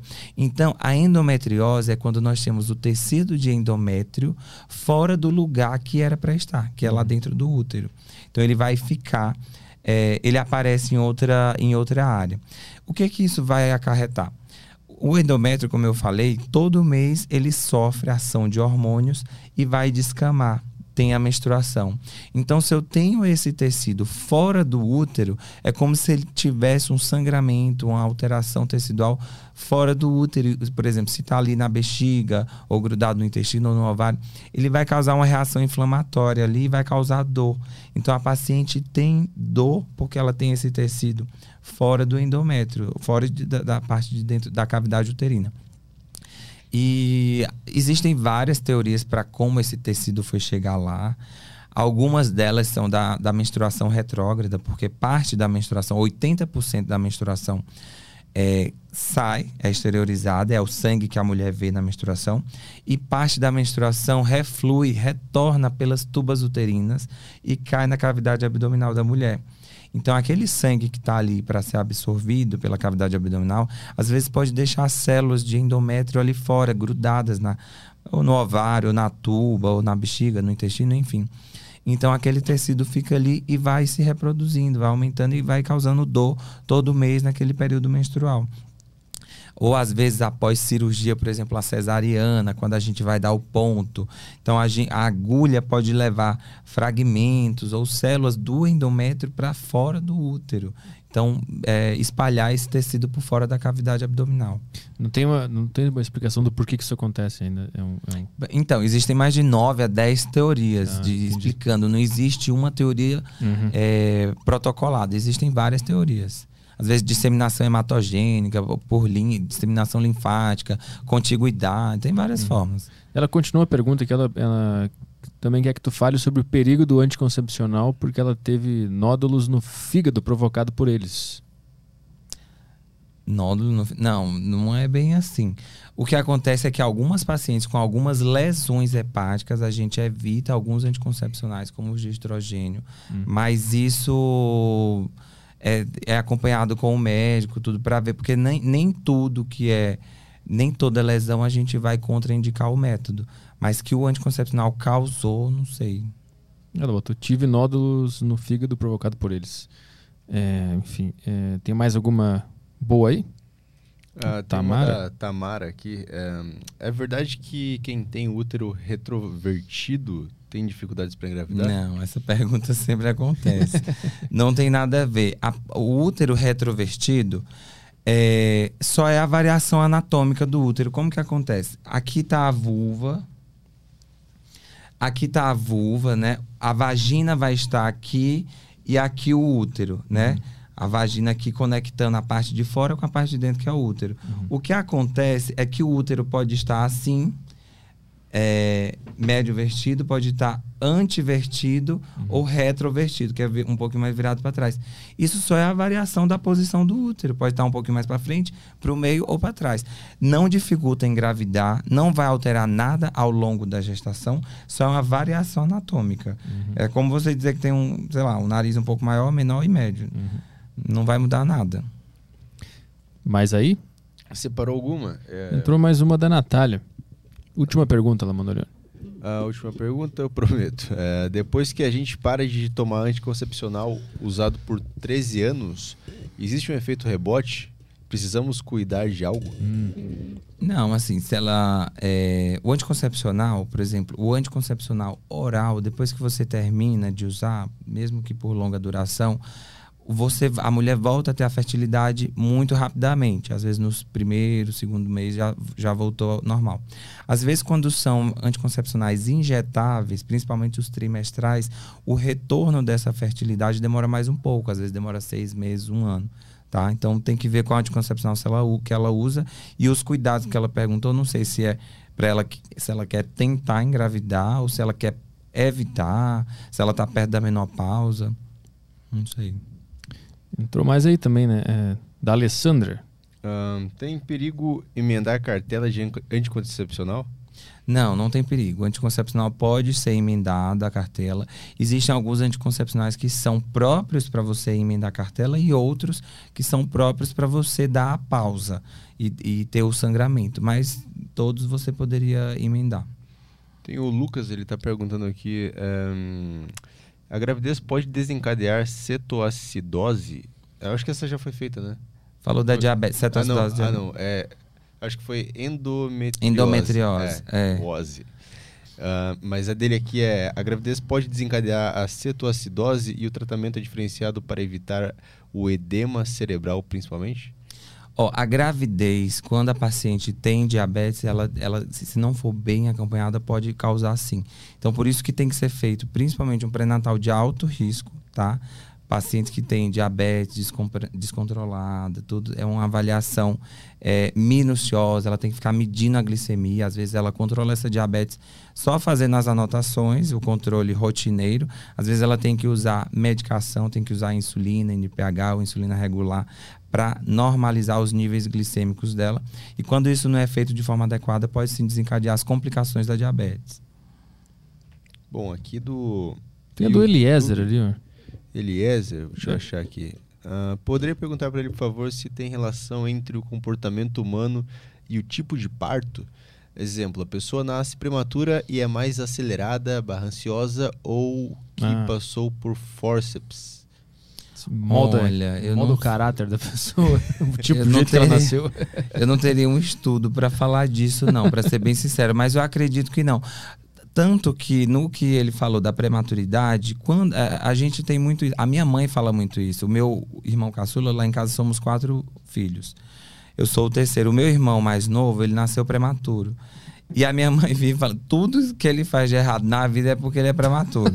Até hoje. O menino tem 28 anos. Aí, só que não é assim. O bebê é prematuro até aquele momento que do pós-parto, até ele desenvolver é, tudo ali. Eu não sei muito da, dessa parte da, da pediatria, da neonatologia.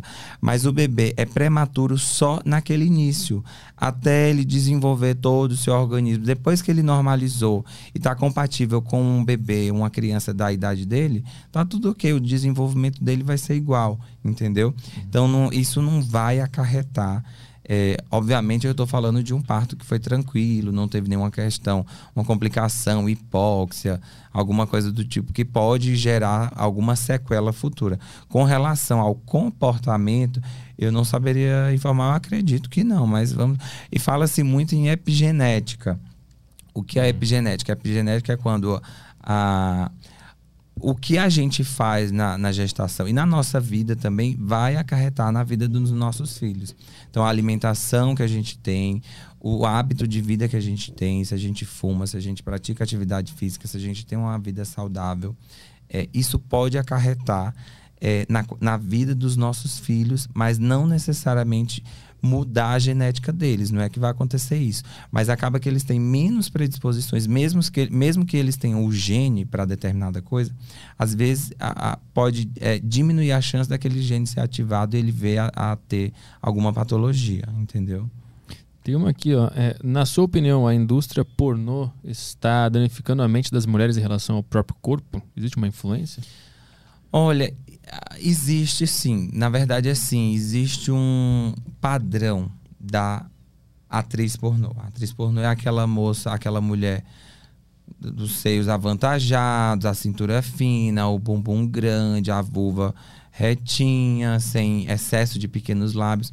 Isso meio que causa um, um estereótipo de que a mulher, para satisfazer bem o homem, ela tem que ter aquele padrão, o que não é verdade. Uhum. Até porque quem assiste mais vídeo pornô é o homem, né? Nem a mulher. A mulher nem sabe como é que tá a mulher do vídeo pornô.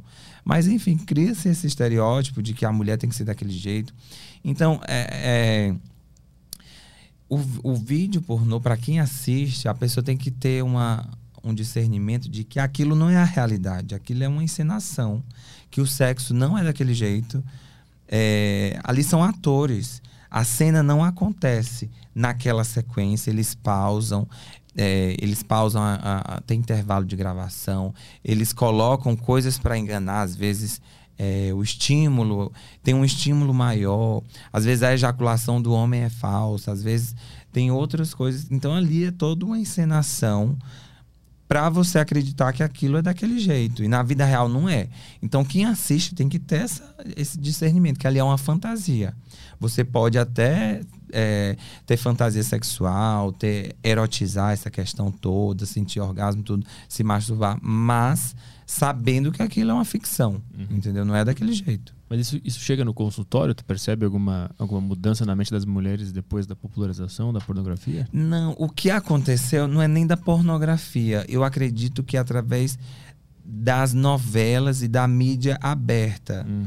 Porque o que, que acontece? Com a questão do Instagram, com a questão das novelas que hoje em dia, hoje em dia mostram mulheres de biquíni, aquela lingerie bonita, aquele corpo bonito. As pessoas se mostram mais na rede social. A mulher mostra mais seu corpo, o homem também mostra. É, e isso, como as pessoas passaram a se mostrar mais, a gente passou a conhecer mais os corpos, a gente passou a se olhar mais. Então veio que uma cobrança meio que inerente por conta dessa exposição, uhum. da, tanto nas redes sociais como na televisão, aquela cena do casal na novela das oito, novela das nove, aquela cena picante, a mulher vem com um, um baby doll, uma coisa, uma lingerie bonita, mostrando as curvas, às vezes até um pouco mais quente, como Verdades Secretas, mostravam algumas cenas. E essa questão da estética vem um pouco dessa exposição. Eu não, eu não entendo que seja uma cobrança, uhum. mas é uma exposição. A gente está vendo mais esses corpos do que antigamente. Então, as mulheres acabam se comparando ou querendo ficar bonita daquele jeito ou, ou sabendo que dá para fazer aquilo, uhum. entendeu? Então procura um cirurgião plástico, procura um nutrólogo, procura um fisioterapeuta, alguém para melhorar um, um profissional é, é, um personal para fazer um, um treino. Então, assim, é, não só com relação à cirurgia, mas mudança corporal como um todo. Ficar com shape lá, eu quero ficar desse jeito, eu quero tirar uma foto na praia assim, então eu tenho que ficar com aquele corpo. A, a, a cobrança nesse sentido, a exposição, né? E, e, os filtros do Instagram também interferem então, bastante? Veio, veio uma polêmica aí, né, dos últimos tempos de...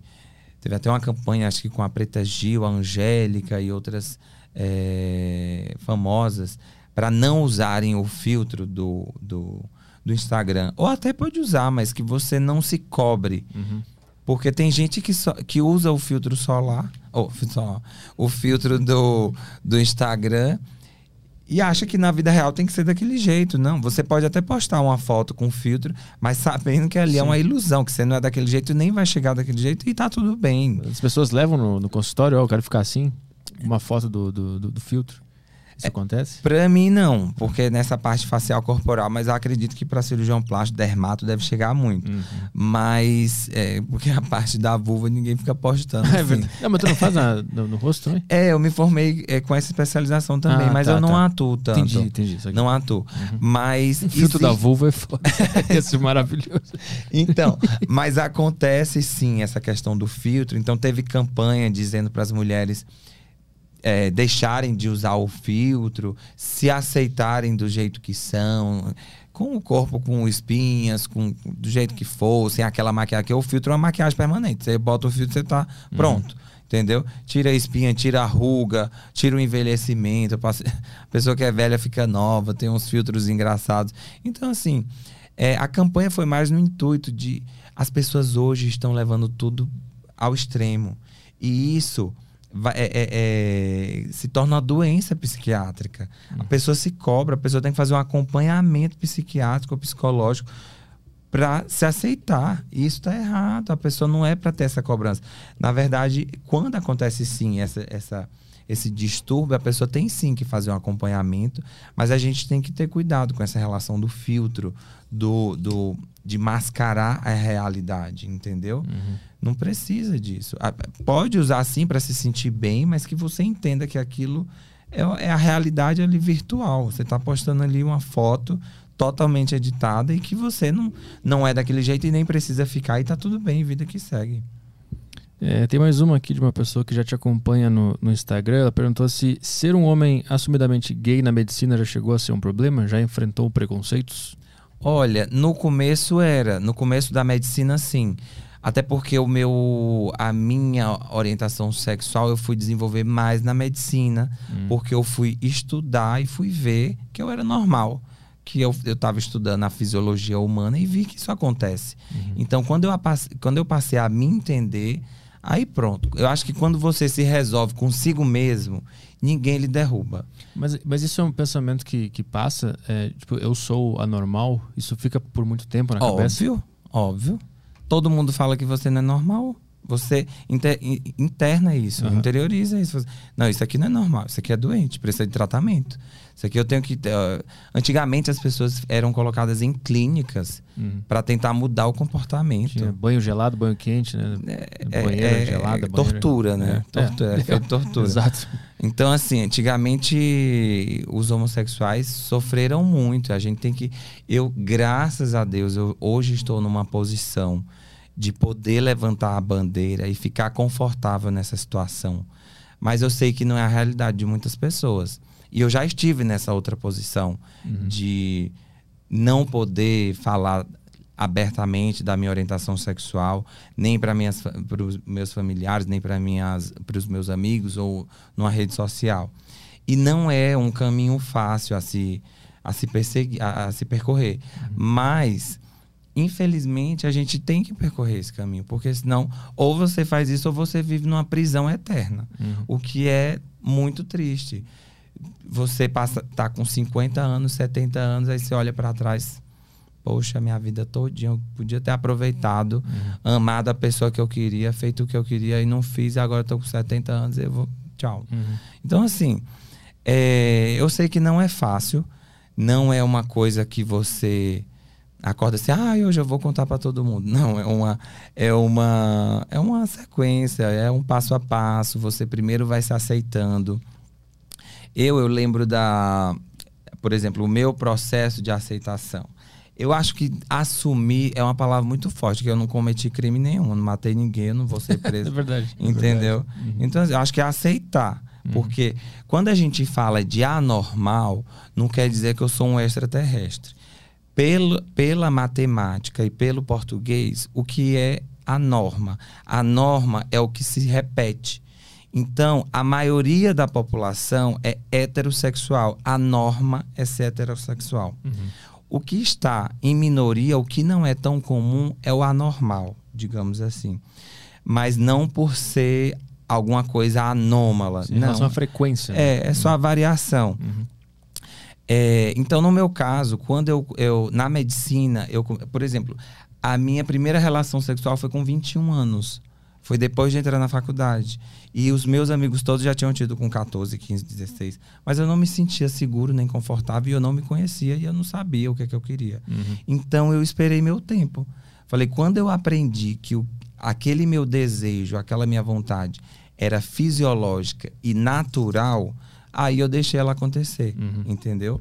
Então veio a aceitação primeiro da minha parte. Depois que isso acontece, aí você está preparado para enfrentar o mundo. Pode vir qualquer pessoa é, querer dizer que você está errado, ou que você, é, sei lá, é pecador, ou não sei o que, um ET, sei lá, um bicho, que você vai cagar para a opinião dela, porque você sabe que você não é, e é a sua opinião que importa e pronto. Mas isso acontece, da pessoa falar isso na tua cara? Já acontece. Acontece. O preconceito tá aí. Bom é quando fala. Pior- a pior das hipóteses é meter uma lâmpada na cabeça. Uma garrafa. Já le- eu já levei garrafada na cabeça. Putz. Já. Mas Tava andando com alguém? No é meu foi? R1 de ginecologia, quando a- as minhas primeiras férias Ah. eh, da residência, eu voltei pro Piauí, pro, pro Piauí, fui passar as férias lá. Meu último dia de férias, eu reuni os meus amigos, meus irmãos, familiares, numa, numa casa lá, um pubzinho, pra, pra eu fazer a despedida. A gente ia ter uma festinha, um show de forró, uma coisa. E aí meu voo ia ser tipo três da manhã. Aí a gente ia ficar confraternizando, fosse de madrugada, eu ia pro aeroporto e voltar para São Paulo. Aí eu sei que houve um desentendimento de um dos meus amigos. É, ele é, é gay, tava um pouco já bêbado, acho que encostou dançando, tava dançando com outros amigos, meus irmãos ali perto também. Ele encostou numa mulher hétero, que ficou incomodada, acho que por ver tantos gays numa balada eh, heterossexual da capital. Acho que ela ficou incomodada e foi tirar satisfação. E eu vi que ele tava bêbado e não tinha feito nada errado. Fui tomar as dores, que eu sou essa pessoa que eu entro no meio da confusão, principalmente quando é algum amigo e eu, vi, eu vejo que tem alguma uma coisa errada ali. E eu falei, o que, que, que foi, minha filha? O que, que tá acontecendo? E ela falou, não, ele encostou. Eu falei, meu bem, mas aqui é uma festa, você não tá no camarote, não, aqui é uma pista de dança, tudo. Você quer o quê? Cada um que você. Então bota uma barreira aí, minha filha. Não, não existe. Eu sei que ela já veio com grosseria, pegou uma garrafa, jogou na minha cabeça, cortou, sangrou, a festa acabou, acendeu a luz, chegou a polícia, a menina foi presa, parou, perdi meu voo, tive, fui parar na, na central de flagrantes para fazer a. Uhum. O, seu, é, o delegado me ouvir. Mas ela falou, viado, negócio assim, ou ela só foi por causa da, da, da, da treta? Não, ela não falou, mas ficou meio que nítido. Ficou... Ah, a gente sente. Entendi. Não precisa você falar. Uhum. Ah, você é preto, pra pessoa se sentir, sentir o racismo. É no olhar, é no jeito, é no gesto, sabe? Uhum. Você sente. E eu senti que foi isso. E, e, os meus amigos todos sentiram a mesma coisa, entendeu? Uhum. Então ela é, é, causou um corte na minha cabeça. Eu tive, depois do, do da perícia lá da, da, central de flagrantes, fui no, no IML fazer perícia, depois fui ao hospital fazer ponto. Era o último dia das minhas férias, tive que entrar de atestado, mais uns 10 dias, meus R+, ficaram com ódio, porque eu era o R1, e R1 não pode faltar. Uhum. Tipo, é o, é, o, é o trabalhador braçal que vai fazer o trabalho grosso mesmo. E aí eu tive que dar mais atestado, mas eu falei, meu, não tem como, tá cicatrizando, vai ter infecção, tudo. Uhum. Aí, enfim, então assim, bom é quando a pessoa fala na sua cara assim que não gosta de você porque você é gay. Uhum. Porque tem gente que taca garrafa, que taca lâmpada, que mete uma faca, que mete um tiro. Uhum. A sociedade, infelizmente, ainda é desse jeito. Tu disse que tu aceitou com 21, né? Tu... É, eu tive a minha primeira relação com 21 anos. Tu precisou fingir que era hétero por algum tempo? Muito, sim. A sociedade é, é, é, te cobra isso. Você tem 21 anos e nunca teve uma namorada, uma coisa. Então você meio que. Às vezes você quer dar uma satisfação, ah, é a minazinha que eu tô paquerando, ou alguma coisa do tipo. Uhum. Até o dia que você enche o saco. E, ai, cadê as namoradinhas? Estão lá no inferno da pedra.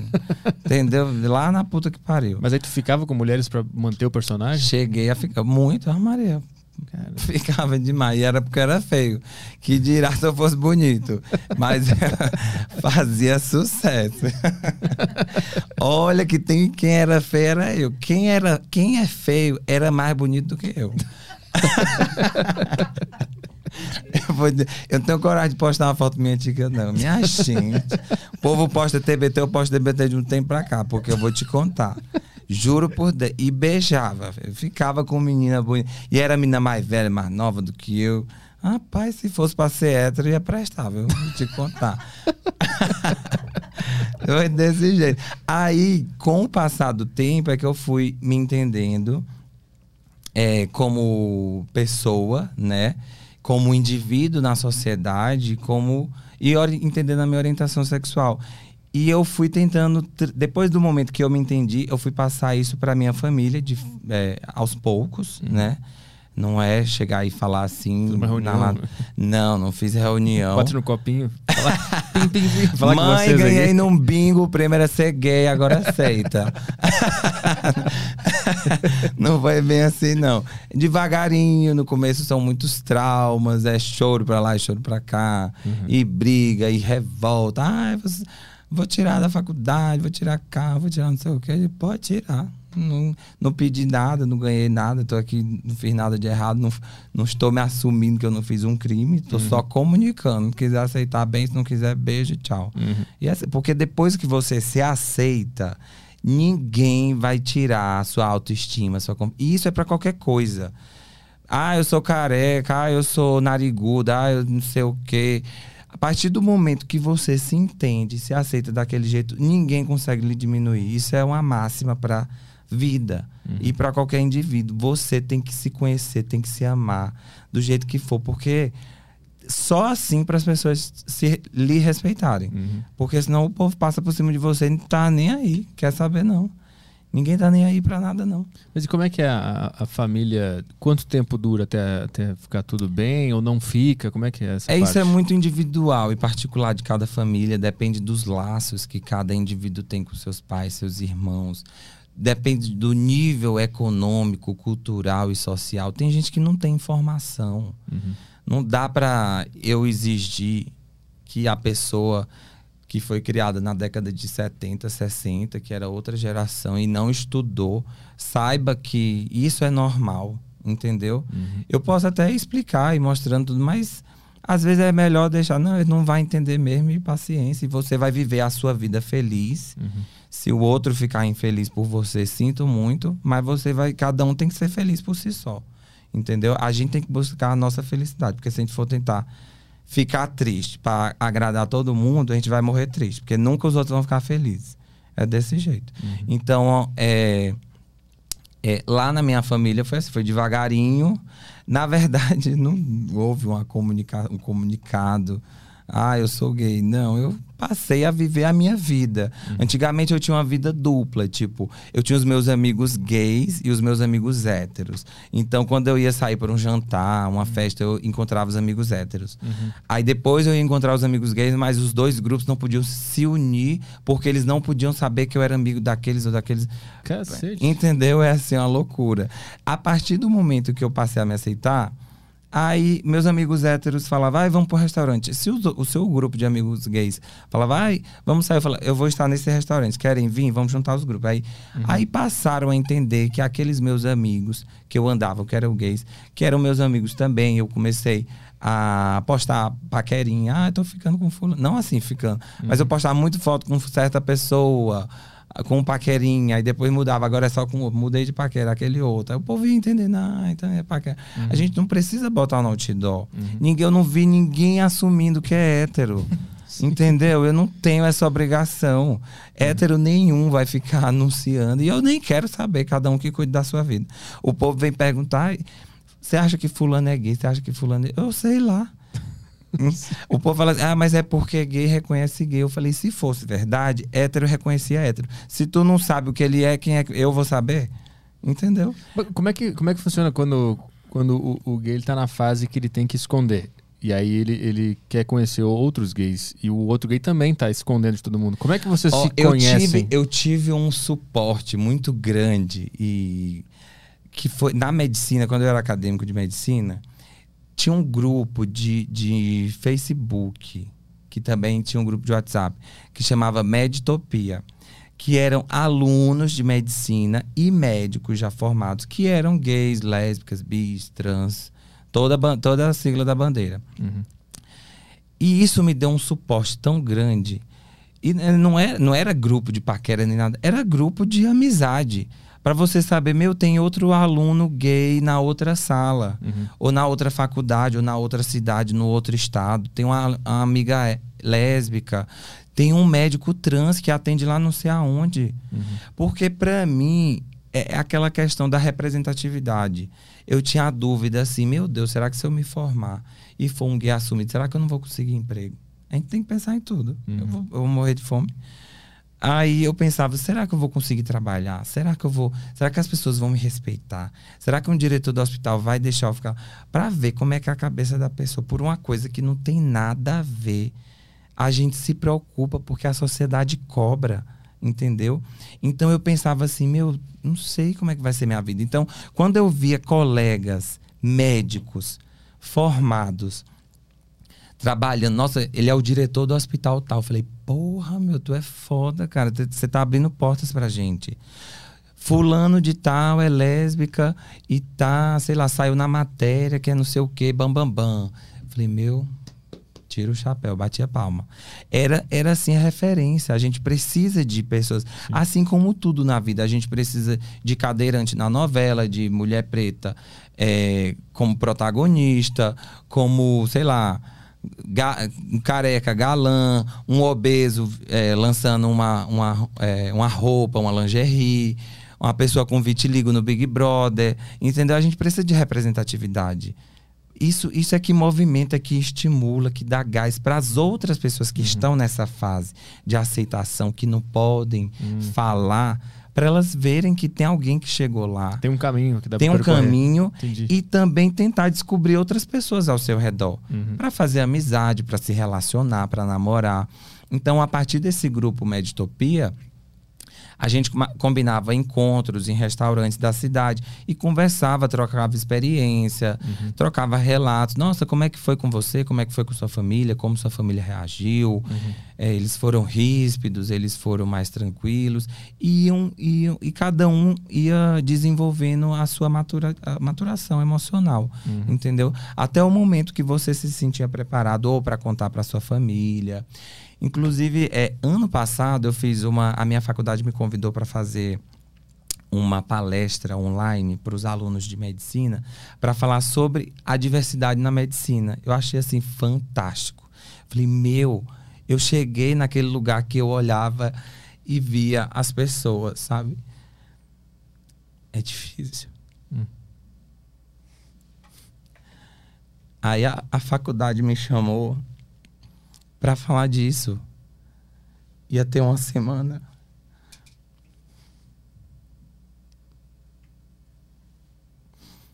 Uma semana científica e eles me, me chamaram para falar disso. Eu falei, meu, eu virei referência. Eu sou um médico gay assumido. E tem pessoas que estão assistindo uhum. e se espelhando, sabe? Vendo com esperança, né, a tua história. Eu fiquei muito feliz. Muito. E ao mesmo ponto, na, na minha palestra, na minha apresentação, eu coloquei fotos do grupo Meditopia que a gente, a gente se encontrava. Uhum.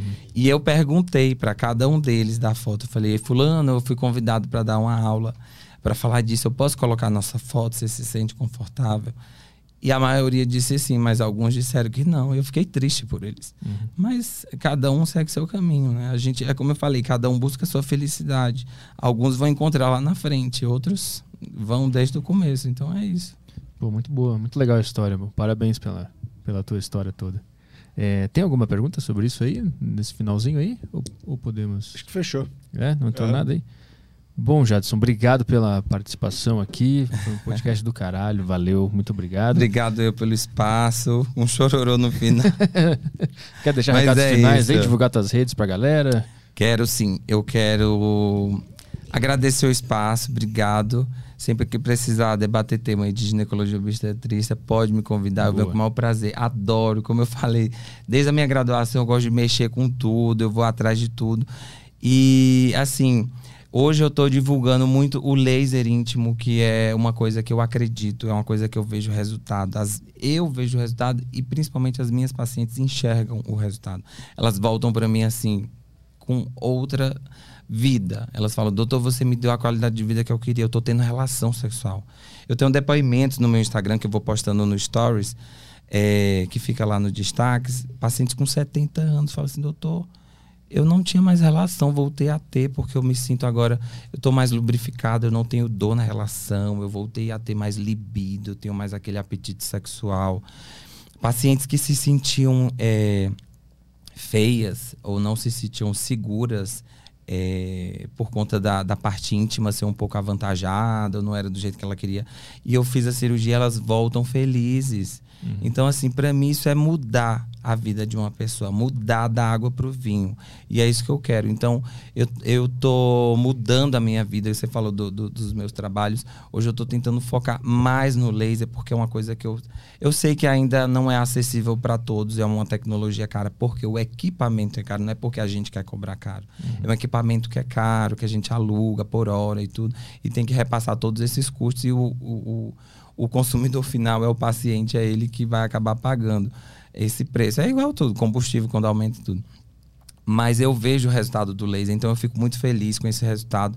Então é por isso que eu estou divulgando tanto. Atualmente eu estou atendendo aqui em São Paulo, eu atendo em Santos, atendo no Rio de Janeiro, estou atendendo é, onde mais Recife. Vou, a gente vai começar em Salvador é, Balneário Camboriú, vou levar para Teresina. Eu falei, eu quero levar o laser para o Brasil inteiro, porque é uma coisa que eu acredito, é uma coisa que as pessoas não têm informação sobre como ele funciona. É aquilo que a gente falou do, do Papa Nicolau, de tudo. As, se as pessoas não souberem que existe, o que, o que é que faz, tudo, elas nunca vão procurar. Uhum. Então a importância da gente ter espaço como o seu, que a gente leva a informação para as pessoas, é assim surreal. A gente tem que disseminar a informação para levar o, o, os benefícios benefícios do laser. Então, a, o meu papel hoje eu entendo que é levar a qualidade de vida para essas mulheres, pelo Brasil afora. E eu não quero ficar só em São Paulo, eu quero dominar todas as capitais levar, ou se não eu treinar é, médicos, colegas, para que eles executem esse trabalho lá e levem essa tecnologia para as pacientes de lá. Porque isso tem que dominar o mundo, isso é qualidade de vida. Então, é, se você tem interesse, ou se você tem curiosidade, quiser saber também de outras áreas, da ginecologia obstetrícia, da medicina, você que é estudante, você que é formado, quiser tirar dúvida, o meu Instagram é Dr. Jadson Lenner. DR de doutor, Jadson com demudo, Lenner, L-E-N-E-R. DR Jadson Lenner, tanto no Instagram como no Facebook. Facebook eu nem uso mais, é só, só para repostar o do Instagram. Eu nem as mensagens que chegam lá, eu nem consigo ver. Mas é isso, obrigado, gente. Espero que vocês tenham gostado. Boa. É, quem quiser mandar pergunta lá pelo Instagram também, eu vou faço live, vou respondendo. Boa. Boa. Amanhã está de volta então, Caio? Isso, estamos de volta com Pedro Pimenta. Pedro Pimenta. Então tá. Valeu todo mundo pela audiência, um bom final de tarde aí e amanhã estamos de volta no Aderiva. Um beijo na sua boca. Tchau, tchau.